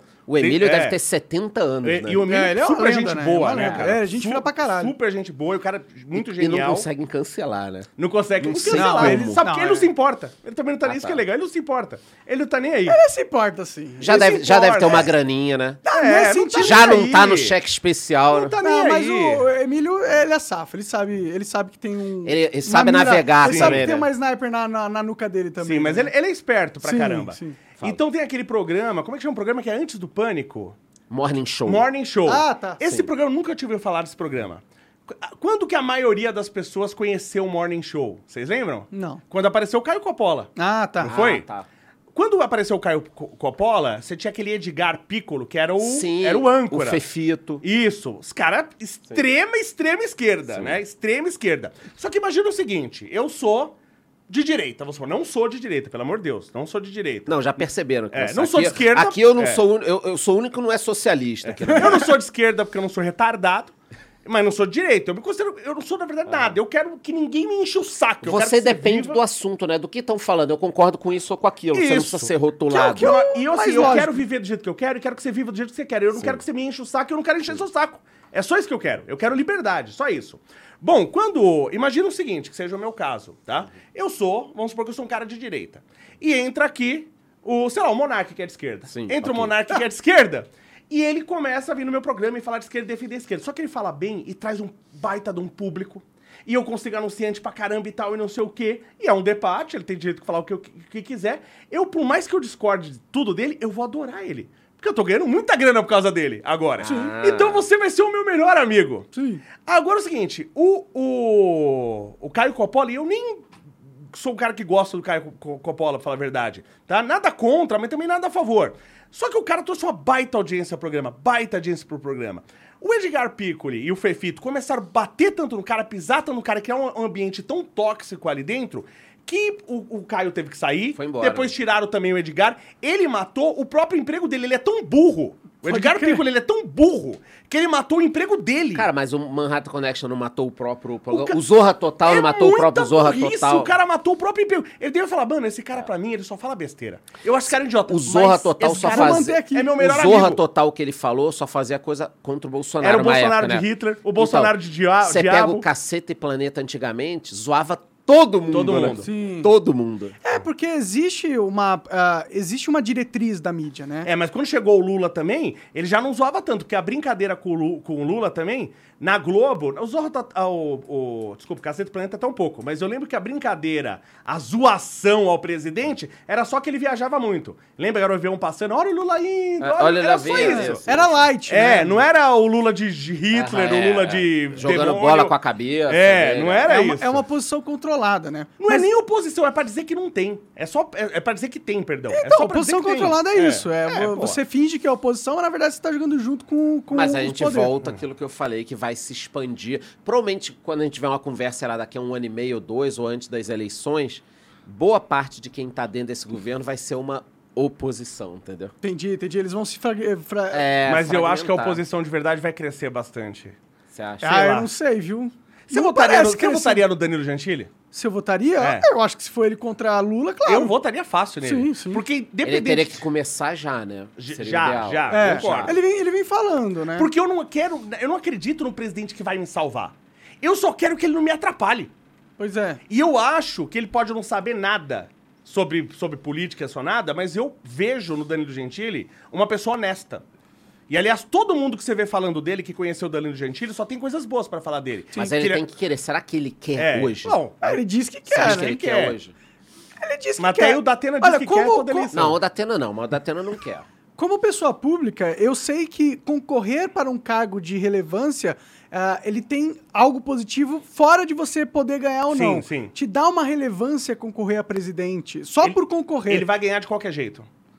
Ele ganha de qualquer jeito. É. É. concorrer pra ele não é ruim. Então, ele pode não estar querendo mesmo ganhar, mas ele acredita que concorrer vai ser bom pra carreira dele. É só que ele teria que unir já. Na verdade, ele pode esperar as próximas eleições agora, prefeito, não sei o que tal. Ver o que dá. E aí depois ele vai ter dois anos ali. Mas você não acha pra- que ele já tem que começar a criar ali, alianças Já, desses já, caras? já. Dessas, é. A gente já tinha que estar falando aqui dele se ele quisesse, né? Ele Sim. já tinha que estar sim. fazendo camisa, boné.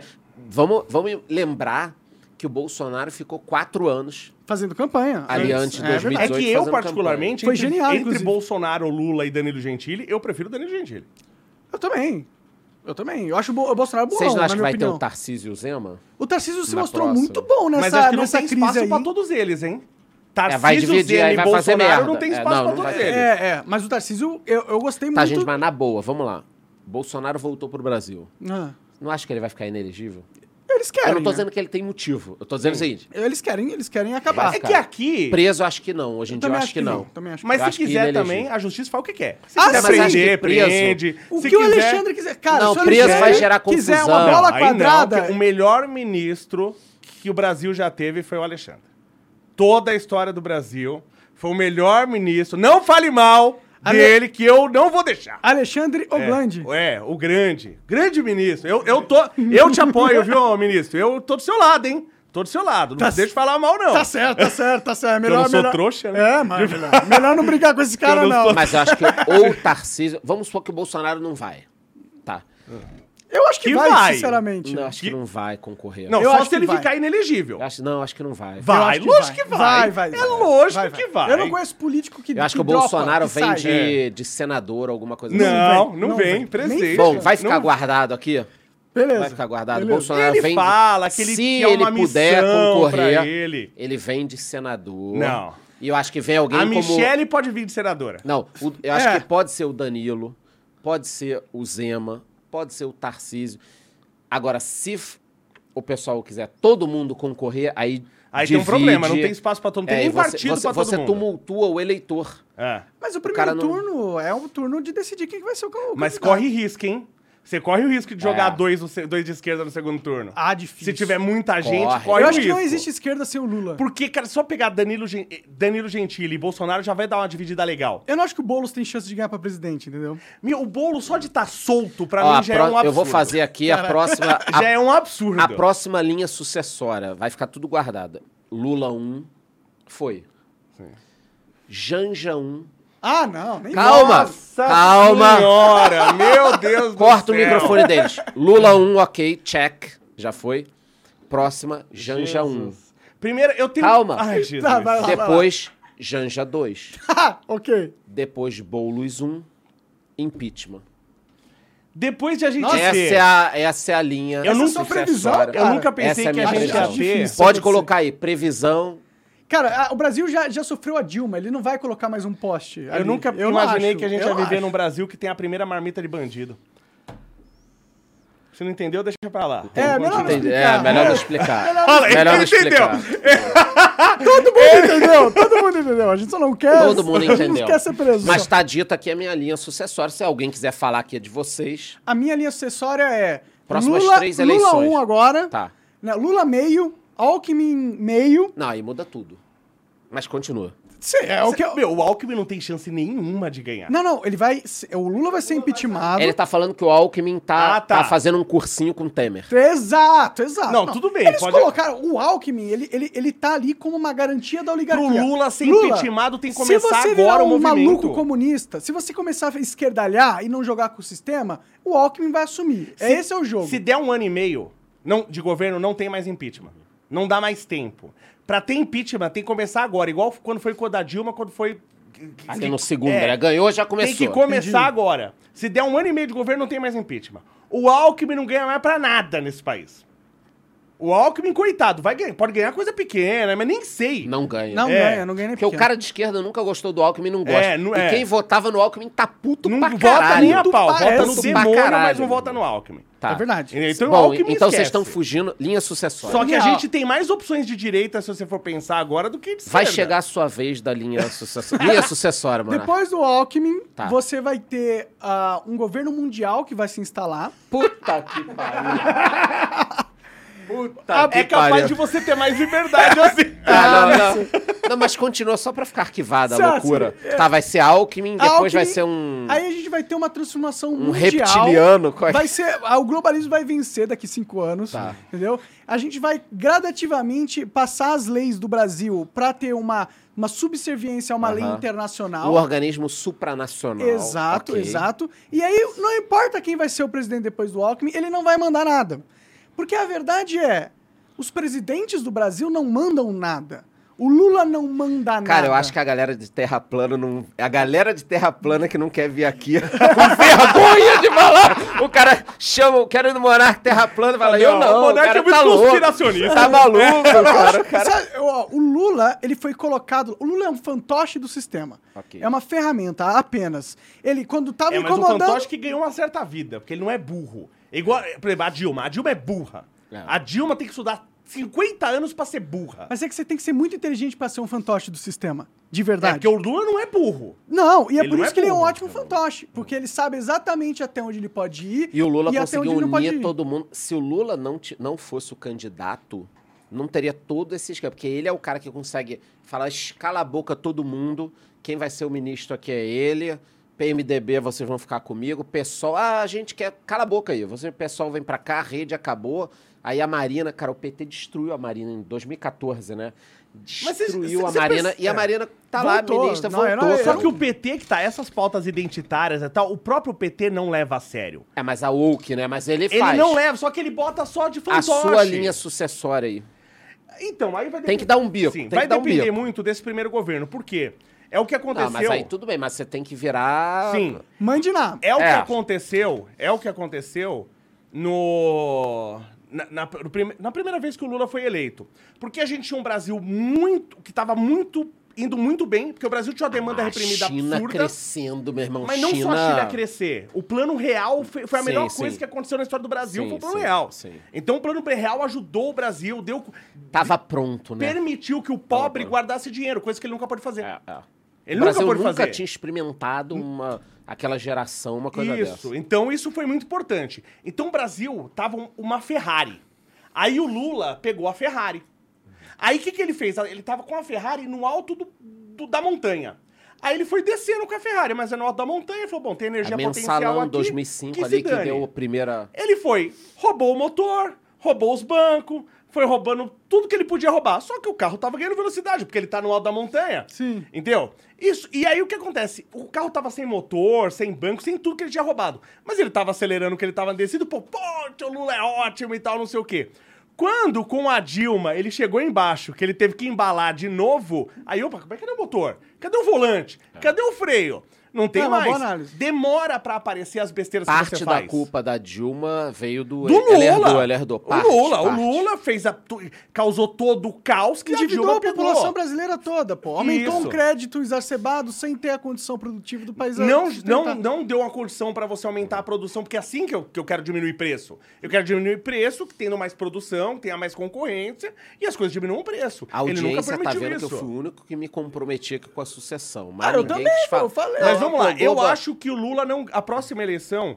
Porque essa eleição já foi 50-50 praticamente. Tá. Isso aí pra mim não podia nem ser aceito na democracia. O cara ganhou por menos de um ponto percentual de vantagem, não podia nem aceitar. É tipo o Papa, ficar todo mundo trancado, só É, hora que não, vamos tentar de novo. Não, É. vamos tentar de novo, porque Tá. essa diferença. Que, que droga de democracia Tinha que ser é essa? 60% pelo menos, Não, né? mas, pelo menos, sei lá, pelo menos 50 e... Pelo menos dois pontos percentuais de diferença. Não dá nem um ponto percentual de diferença, isso não podia nem ser aceito. Uma palhaçada Fora dessa. que foi uma eleição com censura, né? Com manipulação. Censura. Pô, não tal. deixaram, não deixaram fazer, que isso foi um crime. As pessoas gostam de falar de genocídio. Então vamos falar do genocídio que não deixaram fazer a campanha da, da vacinação lá, como é que chama? Da poliomielite. Pô, você já viu alguém que teve poliomielite? Essa doença é uma desgraça. Os caras, pra, achando que eu não sei como, ele vai fazer a campanha. Justamente o Bolsonaro, que já foi dito como antivacina. Como que o Ministério da Saúde fazer uma campanha da poliomielite vai ajudar o Bolsonaro? Os caras não deixaram fazer campanha, campanha da poliomielite, cara. sim. Então, essa eleição, ela foi absurdamente injusta. Quem fala, ah, o Lula ganhou honestamente, ganhou na democracia. Não ganhou. De forma livre e democrática. Não. não ganhou. Isso porque a gente não tá nem entrando na questão das urnas. E nem vamos entrar. Não, isso Nem nem, vamos entro, entrar nem. Isso nem entro, porque pra. Meu Eu não acredito corpus tá em fraude certinho, urna. tá? Você não acredita? Não, acho que pra- não acredito. Eu acho que tem Você é menos engenheiro, fraude. cara. Eu não, mas tudo bem. Então, não sou da área de programação, tal, nem, nem tenho conhecimento pra é entender burro, essa pô. área. Não, sim, mas eu acho que tinha mais fraude. Na época do papel tinha muita fraude. Muita fraude. Porque todo papel que vinha, toda cédula Fraude que vinha, teve. é não que não tinha nada, o cara que tava lá rabiscava o nome do cara que ele queria. Ou quando vinha o outro candidato que ele não queria, ele fazia mais uma sinalização e aí anulava aquele voto. Eu acho que diminuiu a fraude, principalmente pra vereador. 43 minutos e a Ele não vai falar, ele não sabe qual que é. Também lá. Mas é não um sei. bicão. Você também É não um sabe, bicão. é tudo... Não, eu É te um dei, bicão. eu já te dei aqui quem vai ser. Lula 1, Janja 1, Janja 2, Não acho. Boulos e Não acho. Eu acho que, a, É di- a- eu acho que a- volta pra direita na próxima eleição. Só que aí volta pra quem? Pode ser pro Tarcísio. Eu acho que o Bolsonaro não ganha.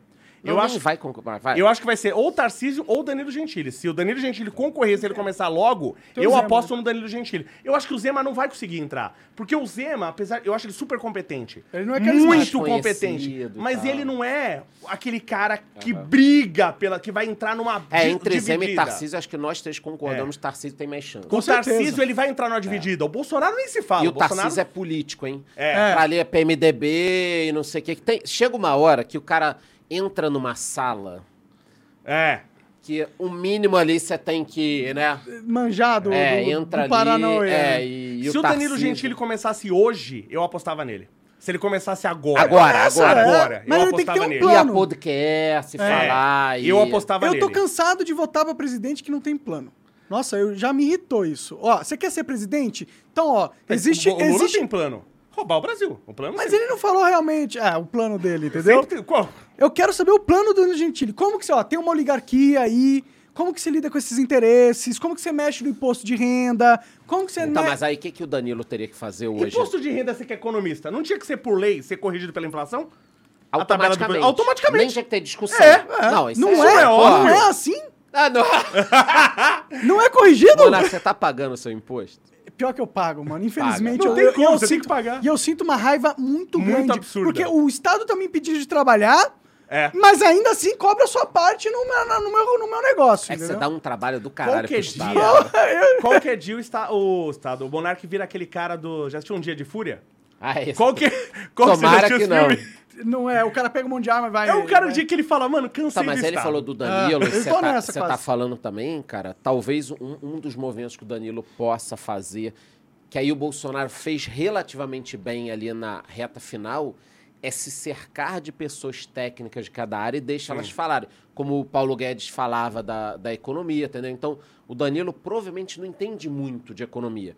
Ele tem que cercar de pessoas de economia. Ele não entende tanto de saúde. Ele tem que pegar Mas e... eu tenho certeza que ele vai fazer isso. Eu também tenho, mas pode fazer agora, pegar. Cara, quem vai ser o Já cara criar da o time do saúde? ministério, isso, né? Sim. É, é, ter mais ou O foda é menos. que um- co- Ah, ele só consegue tá criar um cedo, bom hein? time de ministério se ele tiver realmente uma, um grande, uma grande energia na campanha dele. Porque nenhum cara pica, pica vai aceitar, aceitar. É, associar o nome dele numa candidatura que nem existe ainda de verdade. O cara ministério tem tá partido. Mas aí você cria um movimento, né? Porque o que acontece é o seguinte: o Lula tem muitos defensores em rede social. Tem. Porra. O, o Bolsonaro tinha muitos defensores. Perdeu. Não, mas ainda tem, bastante. Ainda tem, ainda tem. Ainda tem bastante. Menos, menos do que tinha Tá, antes. ainda tem. E tem um vácuo aí. Que é o Existe que o um MBL quer preencher. Mas não vai conseguir preencher sozinho. Pode conseguir preencher um pouco, mas não vai conseguir preencher sozinho. O Lula, olha que loucura, conseguiu recuperar algumas pessoas. conseguiu recuperar algumas pessoas. Então vou dar o exemplo aqui. Reinaldo Azevedo, Joyce Hasselman. Não, Reinaldo Azevedo é um canalha do tamanho. Não, mas vamos lá. Há cinco ou seis anos, se a gente pegasse uma máquina do tempo que você vai olhar o conteúdo dele, cara, era. Contra ele tem, Batia, ele batia tem toda livro hora no contra PT. o Lula. Sim, sim. A Joyce Hasselman, há 4, 5 anos, estava no pânico falando que jamais abandonaria o Bolsonaro. Toda essa turma tá com o Lula hoje. Então, assim, o Lula conseguiu Frota também. pegar isso, pegar de volta algumas pessoas. Mas tem pessoas que são honestas intelectualmente, concordando ou não Sim. em rede social. Então vou dar exemplo aqui de duas pessoas que eu assisto, por exemplo, ou que eu acompanho. Você pega o Nando Moura e o Marcelo Brigadeiro. Não gostavam do PT, nunca gostaram. Apoiaram o Bolsonaro em 2018. Agora que o Lula ganhou, não estão apoiando o Lula. E nem estão apoiando o Bolsonaro. O que, que eles estão falando? Olha, eu nunca gostei do Lula. Mas você achou que o Nando Moura em algum momento poderia apoiar o Lula? Não, ele não apoiou. É, ele tá elogiando é o isso Nando que eu tô justamente falando. não, ser sim, esse mas cara, ele, né? isso é- ele não teria nem como ele fazer isso. Mas você achava que o Reinaldo Azevedo ia apoiar o Lula há cinco anos? Pela Duvido. profissão dele, A eu já Joyce acredito... Hasselman. É a mesma coisa. O Então, Reinaldo tô- defender Então, agora o Lula então, tem o que eu gostava livro. mais do Reinaldo Azevedo quando ele trabalhava no programa do Danilo Gentili. Pode Não, ele, crer. ele fez Lembra o que ele? Veja, ele fez a. O, o Você não lembra que tinha o A anão? zoação, lembra? Mas o Reinaldo Azevedo foi importante pro jornalismo político no Brasil.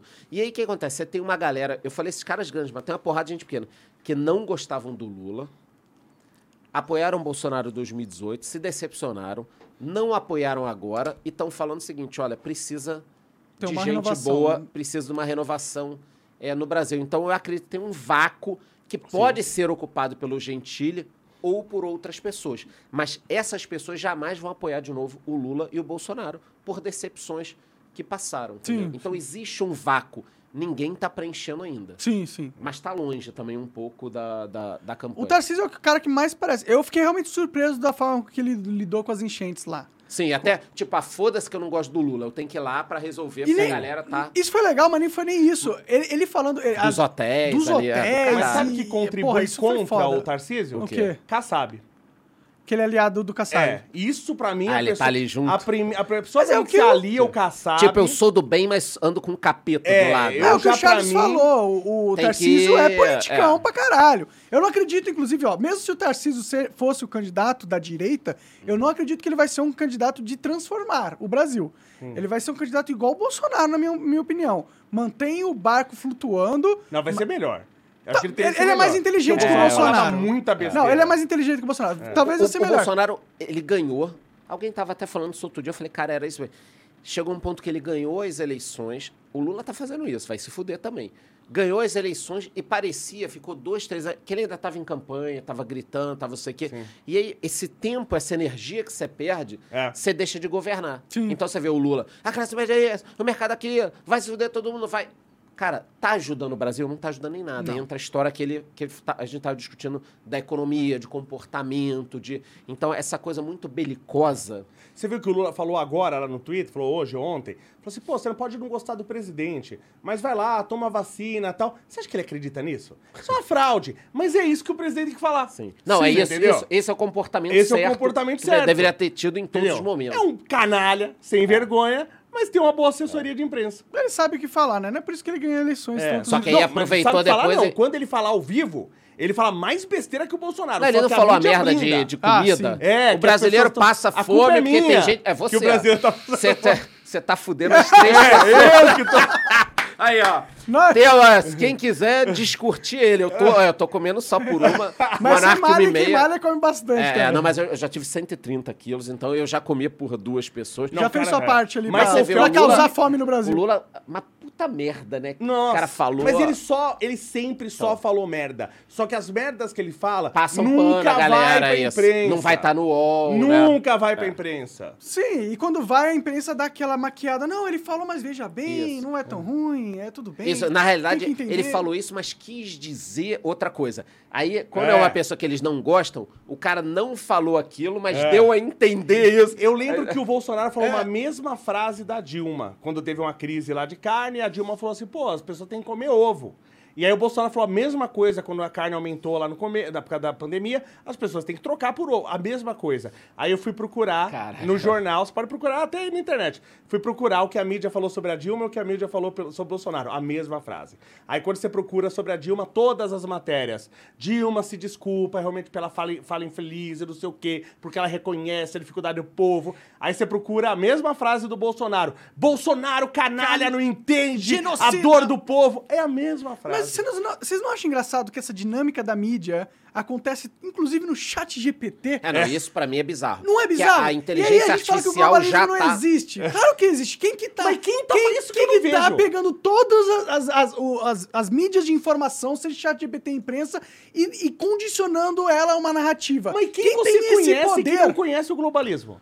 Todo, tem uma galera que é inteligente pra caralho. Que não os- acredita. Não, muita gente nem eu conhece, nem falo, conhece, nem que eu conhece. falo e falo, ah, você Confunde com globalização. de- Com globalização. Aí, pelo amor de Deus. Sim. Com globalização. É, A verdade é que a gente tá fudido, a gente fica falando do Lula e do, do Tarcísio, não sei o quê. A verdade é que esses caras não mandam em nada.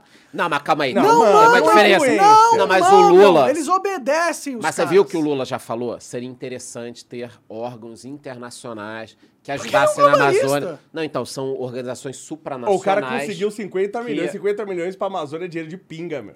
O cara que nada. volta dos Estados Unidos com 50 milhões, se é o Bolsonaro sair em todos os jornais como o maior fiasco da história Sim. do Amazonas. Pô, 50 milhões, E meu. voltou o desmatamento, né? Re- Não, recorde ba- em voltou não, bateu o recorde. Não, mas a Marina já explicou. Você já viu que não tem A mais... Marina explicou. Mas você viu que não tem mais... Não tem mais... Como é que chama?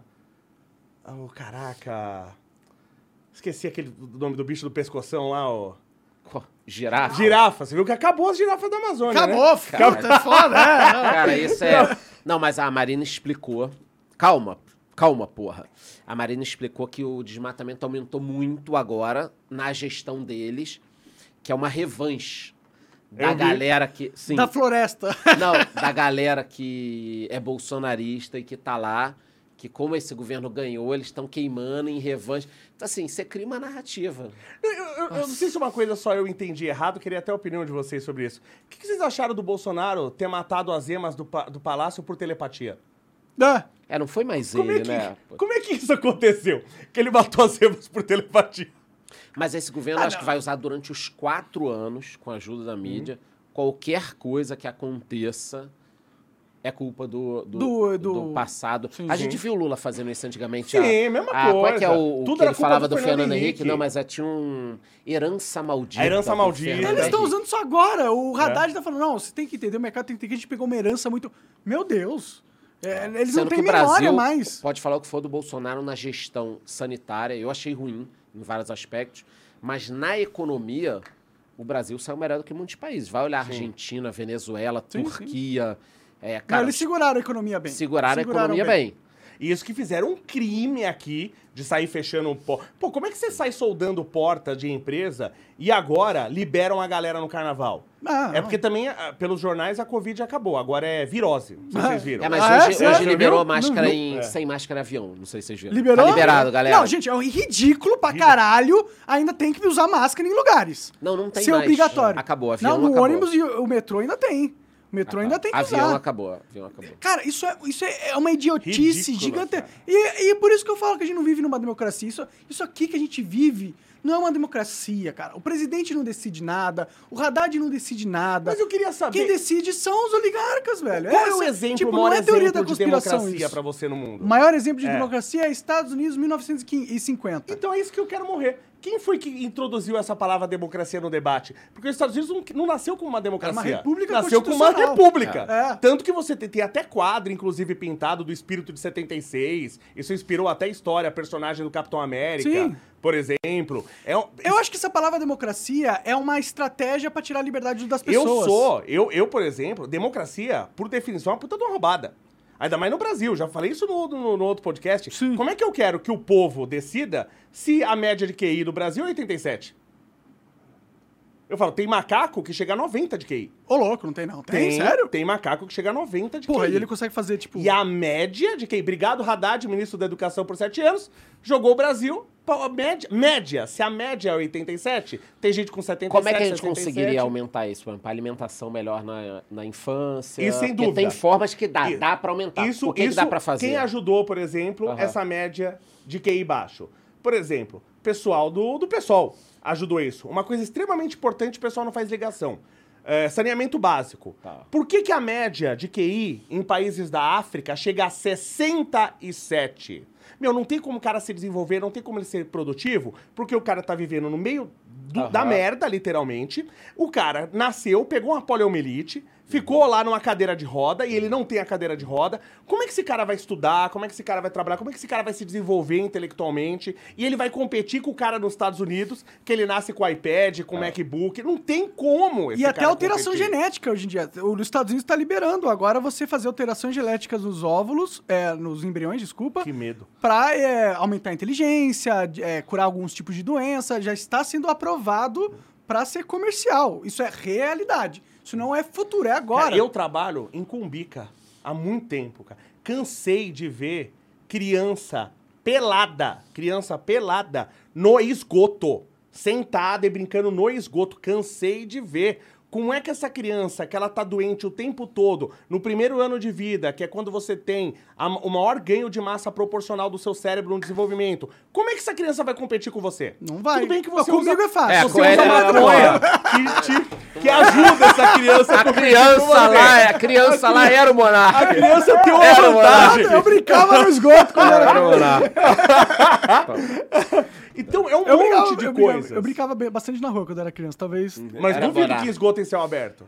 Eu brincava na, na, na, na rua, na verdade, na terra lá. A gente pegava a terra da rua e ficava fazendo montinhos pra, pra brincar com os carros.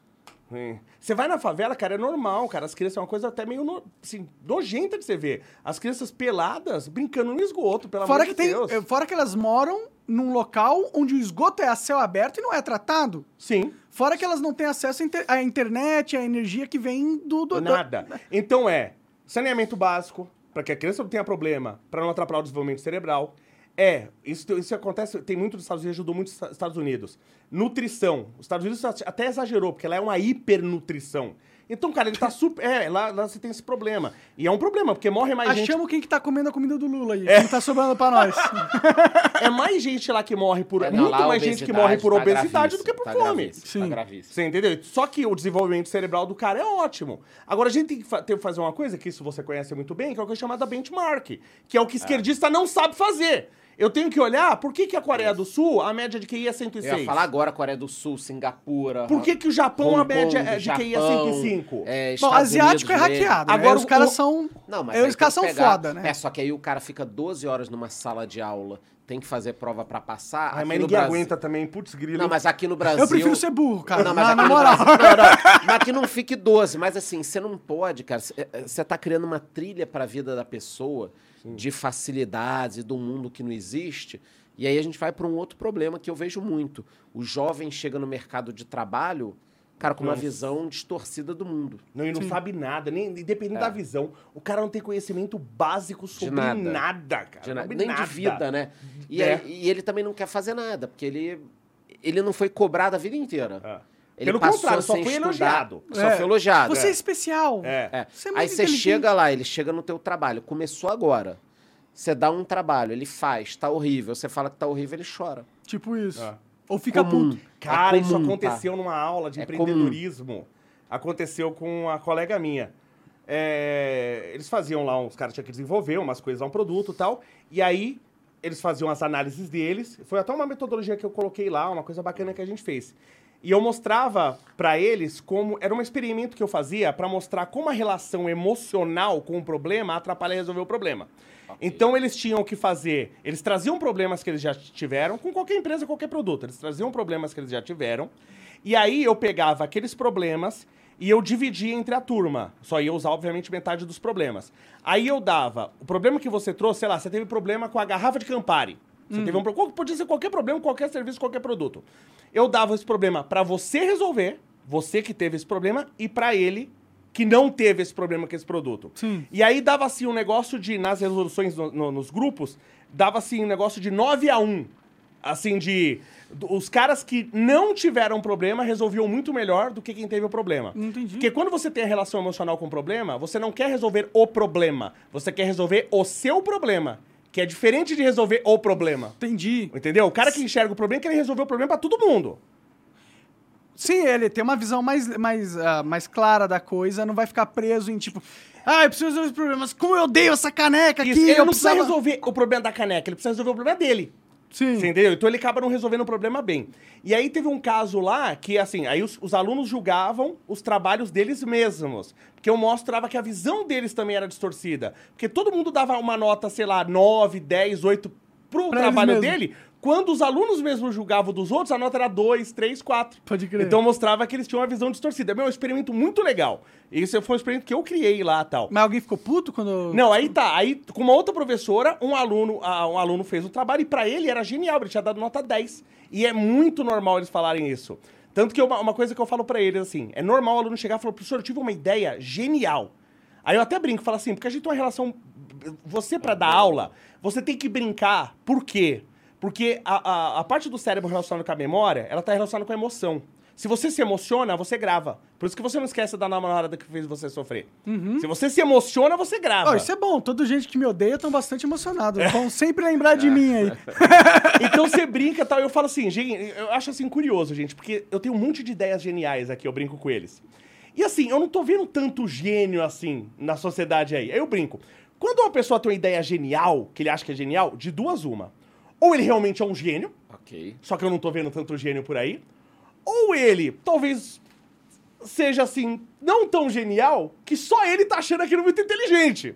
Você entendeu? Aí um cara fez um trabalho e ele achou genial, ele se deu nota 10. E aí era uma aluna até, que foi julgar o dele. E ela deu nota 3 pro cara. Ele falou, pô, como. E o cara falou, mas como assim 3? Bravo? E ela, eu não gostei, eu não acho bom. 3. O cara quase quis bater na menina. Caralho. Teve que a professora intervir, porque o cara não aceitou que alguém não gostasse da ideia dele. Imagina um cara desse no mercado de trabalho. Imagina se esse cara é presidente. Mas. Imagina, é que esse cara não era da engenharia, porque em- empreendedorismo é uma matéria comum. Então tem todo quanto é curso, né? Então você salvou a sua galera. Salvou a aí, minha tirou- galera. Mas por incrível que pareça, eu, eu tenho muito orgulho dos meus alunos. Eu falo assim Que que, bom. são tão entre os assim os, os melhores assim dos cursos que a gente tem. Tenho muito muito orgulho, mas Eles vão gostar de ouvir isso. Ma- ma- manda um abraço pra eles aí. De tanto que eu bato um abraço pros meus alunos da engenharia do Mackenzie, de tanto que eu dou cacetada pior neles aluno? lá. Não, quem é o melhor aluno? Falar Quem, o pior quem é assistir aqui o vídeo inteiro e fizer uma lauda explicando, ganha meio ponto, né? Mas isso, isso é uma coisa também. Como é que você avalia o melhor aluno? Isso é outra coisa que eu falo em aula. Porque tem coisas hoje que você não pode fazer. Por exemplo, antigamente eu queria saber a nota da minha prova. Tinha um mural de nota, não era assim que a gente fazia? Isso. Ia no mural de nota e ver a nota. Você não pode mais fazer isso, porque se eu faço isso, eu exponho o aluno que tirou a nota Ah, baixa. e Temos tal. que Puta que proteger o sentimento É, dessa então não- galera. Não, não pode fazer. Mas aí só um ponto. Aí esse cara chega, que nem eu trabalhei 15 anos com, com venda, com meta, com tudo. Esse cara vai chegar dentro da empresa e tem um muralzão com É, quanto cada um faz- vendeu. é, e aí ele ele não aprendeu a lidar, A lidar com com, isso. com Pode crer. isso.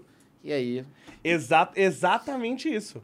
ele Exatamente não isso. entende que se ele não quer o nome dele ali embaixo, ele vai ter que fazer um esforço além para que isso aconteça. Se não achar um absurdo isso ser exposto. Porque se está exposto é porque está acontecendo. É, lógico. Você não pode culpar a janela pela paisagem. É. Só que eu falo pro, pro, pro, pros meus alunos, né? Quando. é, porque, porque, assim, é, o cara ele tem que se desenvolver, né? Não tem jeito. Né? O cara, ele, eu, falo, eu falo pra eles, ó, a vida, ela não vai ficar mais fácil. Ela vai ficar cada vez. Eu, eu tô vivo já há um tempinho, há mais de quatro décadas, e minha vida nunca ficou mais fácil. Ela tá sempre ficando mais difícil. Ah, eu discordo disso aí. Eu odiava a época da colégio, minha vida é muito mais fácil agora. Não, nesse sentido, sim, é mas muito mais você fácil, é não muito tem melhor. muito mais obrigação Eu amo hoje. ser adulto, não quero voltar pra trás. Tô obrigado. Mesmo cancelado, tá não, tudo não, bem. ixi, né? eu, eu, eu, eu aceito 20 vezes o Jornal Nacional me cancelando, mas não quero acordar cedo e eu vi, e eu vi Não, isso é chato. Tô, tô obrigado. Mas o que eu falo assim, é a avaliação do melhor aluno. Eu, eu costumo falar assim, ó, geralmente o cara que tira 10 em tudo não é o cara que eu contrataria pra minha empresa. Então isso é uma coisa que o cara, o brasileiro também tem que tirar da cabeça. Ah, ele tirou 4 nessa prova, é burro. Não, tem o cara que trabalha, tem o cara que tem, eu tenho aluno que trabalha, eu tinha tinha um aluno que inclusive pegou DP comigo, E ele vinha falar comigo, ele chegava atrasado, me pedia desculpa. Aí tinha dia que ele faltava, ele pedia, via no outro dia, ele me pedia desculpa. Chamava Márcio esse cara, já se formou. Eu falava pra ele, seu Márcio, você paga a sua faculdade, você não tem que me dar satisfação. Você vem quando você puder e tal. O cara, ele trabalhava, ele tinha uma esposa e dois filhos pra sustentar. Caralho. Como é que esse cara, ele vai ter dia que a empresa fala que ele tem que ficar lá. Ele não Ah. pode vir. Esse cara, ele tem dia que ele tem que levar de madrugada a filha dele Pro na- no hospital, hospital. né? Ele não vai poder estudar pra prova. Sim. Aí esse cara tirou quatro é porque ele é burro. Não, é injusto. Você entendeu? Sim. Então isso o cara que acha que a nota lá tá medindo inteligência? Lógico que não tá, Bom, porque as pessoas não estão na mesma Se condição. você acha que nota mede sua inteligência, saiba que você é burro. Exatamente. então eu falo, às vezes acontece de um melhor aluno ser o cara que eu contrataria. Mas é importante o cara ter uma nota mínima pra passar pra medir Não, também isso o sem conhecimento. dúvida. É ele importante vencer. Senão o cara sobe um muro e aí o muro cai Tanto e que ninguém... esse cara pegou DP É e não aí, reclamou. Ele pegou DP, veio de novo, aí ele vai ter que fazer. Como ele tem mais dificuldade, ele DP sabe disso. dependência, tá, É, galera? pra- Só pra quem... Senão vai um corte ali, né? Pegou um- uma dupla pene... Não, Não, pelo amor de DP dependência, galera. Só que ele não reclamou, porque ele sabia que ele, ele não se esforçou o que ele precisava pra passar. Só que ele não é que ele não se esforçou porque ele é vagabundo. Pô, mas imagina você fazer faculdade com uma É. esposa Ah, e duas sim. filhas. cara. É entendível, é entendível. Entendeu? Sim. E esse cara chegava pra mim e pedia desculpa. Eu falava, meu, você não tem que pedir desculpa. Você tem que pagar suas contas, você tem sua esposa, sua filha. A sua se- eu, eu ia ficar, achar estranho se a sua prioridade não fosse sua esposa e suas filhas. Claro. E ganhar dinheiro, né? Aliás, eu tenho um problema, eu tenho um amigo meu, agora eu posso falar dessa empresa porque ele já também deu. Não, não posso falar, não, não vou falar. É, melhor não falar. Cita sem falar o nome da... Ele tinha um problema numa empresa, é empresa de, de concessionárias de carro. E ele tinha problemas porque ele tinha muita rotatividade de funcionários. Muito. Puta, se, todo mundo aqui, eu imagino que já foi comprar um carro. Cara, você vai falar com o vendedor de carro, no geral o cara não sabe nada do carro. Isso eu acho triste. Como é que o cara vende um carro e ele não sabe nada do produto dele? Eu fui ver, até há pouco tempo, aquele Corolla Cross. Eu falei assim, "Ô, To- deixa eu dar um, posso mandar um recado pra Toyota? Claro. Toyota, posso pedir um favor pra você? eu sei que... Aquela câmera? Legal. Vocês são uma empresa japonesa. Só que vocês estão vendendo aqui no Brasil. Vocês têm que entender que no mundo não tem só japonês. Porque a Toyota só faz carro japonês. Uma pessoa que tem mais de 1,80m, ela não entra no carro. Você entendeu? Entendi. Ela não entra no carro. Toyota não é pra e você. mais de 85 quilos, que é o Mas seu caso. Não, não- não é nem questão do peso, é questão da altura. altura. Você não entra no carro. Se eu colocar o banco pra eu dirigir, o banco da frente, não entra ninguém atrás. Você viu uma mulher que comprou um, um, um Corolla Cross e ela teve que trocar a cadeirinha de bebê Pô, porque não cabia no banco de Seria trás. maneiro te ver num Nissan March sentado Não, na eu, frente. Ah. pelo amor de Deus, eu nem Eu- entro. eu- o primeiro carro que eu comprei quase foi esse aí. Mas eu É. comprei o Tida. Aí eu cheguei lá e fui ver o carro e falei, Aham. falei pra moça, né? Falei, pô, mas como é que uma SUV é uma SUV? Não é um SUV? Tem o preço de um SUV. Até mais do que um preço de SUV. Como é que você não cabe no carro? Ah, sim, é. Os caras não. Eles têm o padrão da fábrica É, deles. aí não eu vão fa- mudar o padrão da fábrica. Eu falei pra ela, se eu ponho o banco aqui pra trás pra eu dirigir, não cabe ninguém atrás. Aí a mulher falou assim pra mim, falou assim, mas você não dirige atrás? Eu falei, sim, mas se for pra comprar o carro dois lugares, eu compro um conversível. É verdade. Pra que eu vou comprar um SUV? Então é incrível que as pessoas não têm nem argumento e a pessoa trabalha Se o vendedor fosse bom, ele falava assim, ô, se a gente tirar o banco do motorista, se eu sentar no banco de trás, vai ficar um puto espaço é. gostoso. Carro três lugares, né? Um ali, Faz um sentido. aqui e outro aqui. É só, você pode ter a família de, de três, né? Três. É. E, e esse meu, meu amigo, ele tinha um problema porque perdia muito, muita rotatividade, porque também a empresa pagava pouco, então ele fazia muita palestra motivacional. E ele vinha falar muito comigo, pedir ajuda e tal, não sei o que, pra ajudar e tal. Até um dia que eu cheguei pra ele, chama Fábio, esse cara é engenheiro também, um baita engenheiro. Eu falei assim, Fábio, deixa eu explicar uma, uma coisa. Estamos fazendo palestra motivacional, mostrando pro cara e tal, não sei o quê, só que você tem que conversar com a empresa, porque motivação é dinheiro no bolso. Porque se você me pagar 100 mil por mês, eu posso chegar aqui todo dia, todo dia você vai me chamar de filho da puta, porque eu não tô nem aí. Entendeu? Então não adianta você fazer todo dia palestra, falar que os caras são maravilhosos e tal, e também não pagar bem. Mas um problema que ele tinha era o seguinte: que muita gente reclamava que não estava motivado. Muita gente. Ah, porque eu sei lá, eu não tô bem, eu não tô motivado, não é nem aqui e tal, não sei o quê, eu não sei o que eu faço, o cara não queria trabalhar. E o cara era casado e tinha filhos. E eu fico com muito isso aqui, como a gente perdeu os valores nesse país. Porque você tem esposa e filhos. E isso não é motivação pra você trabalhar? É. Que tipo de homem é você que tem mulher e filhos e você não tem motivação pra trabalhar, pra alimentar e pra abrigar sua esposa e seus filhos? Essa pessoa pra mim não é nem gente. Por isso que hoje em dia eu tenho converso com muita gente assim no mercado de trabalho e tal. Hoje em dia, um profissional que quer se destacar tem mais facilidade do que tinha 20, 30 Fácil, anos atrás. Muito fácil. É só Porque fazer na época básico. que eu entrei no mercado de trabalho, você fazer o básico era ruim. É. Você era um mal pro... Aí você tinha que chegar antes, sair muito depois, É. tudo.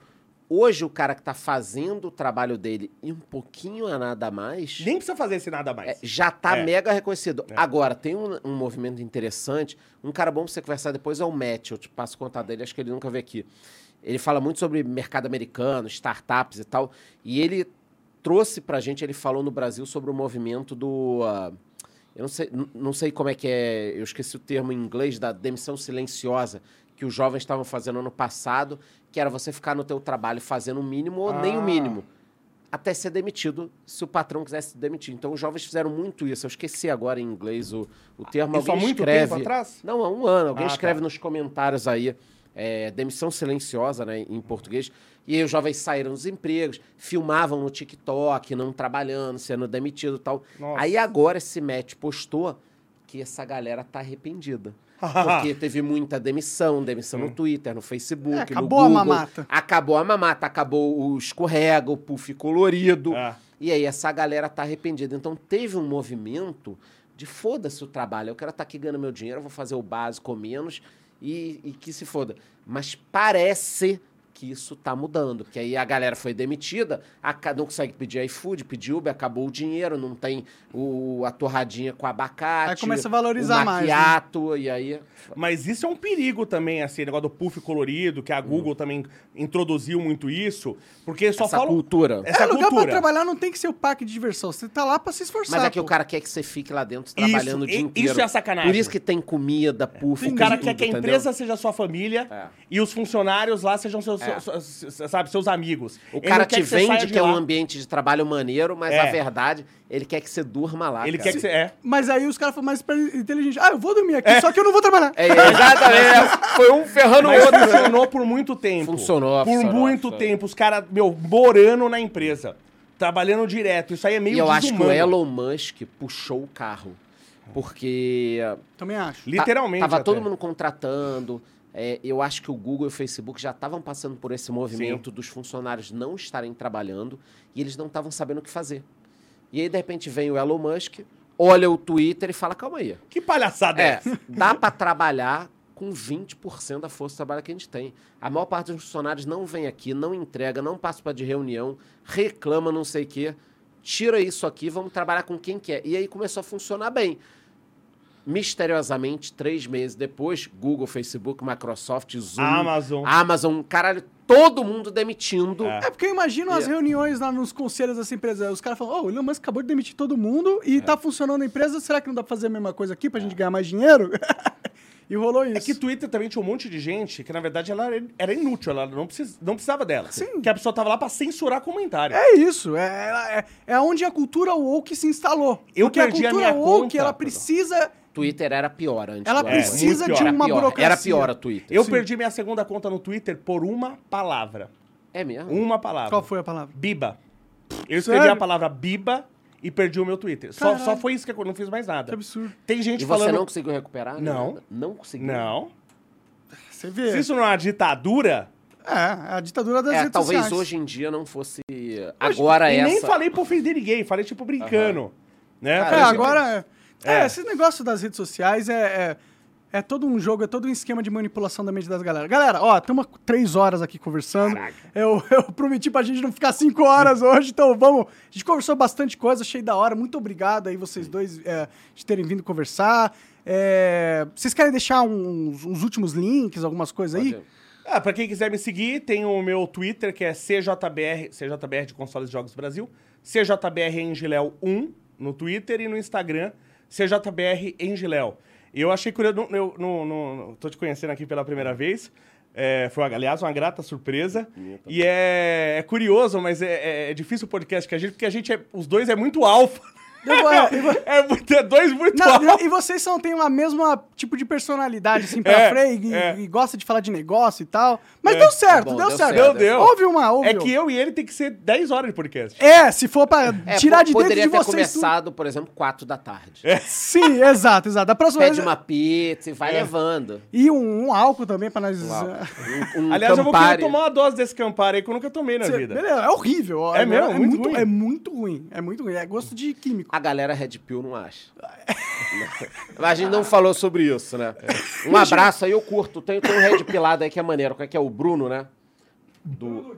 Bruno Dílio do canal Social Arts. Cara, esse é é o cara maneiro, esse tem que trazer. Beleza, Não tem, não tem perguntas pra gente, do Cara, eu não falei minhas redes aqui. Fala ah, suas pergunta. Quem quiser me seguir, charles.vix com W no Instagram ou Economista Sincero no YouTube. Procurando Economista Sincero, o cara Vai acha. achar, é. Vai achar 10 fakes, mas me acha também. Eu acho que só tem um economista sincero no, no, no Brasil. Sim, sim, sim. Exatamente. E estamos olhando pra ele. isso. Perguntas? Eu acho que não tem perguntas.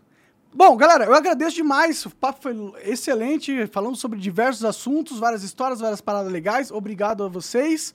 É, vai lá, Console Jogo Brasil e o seu canal e os alunos da Mackenzie, um abraço pra eles.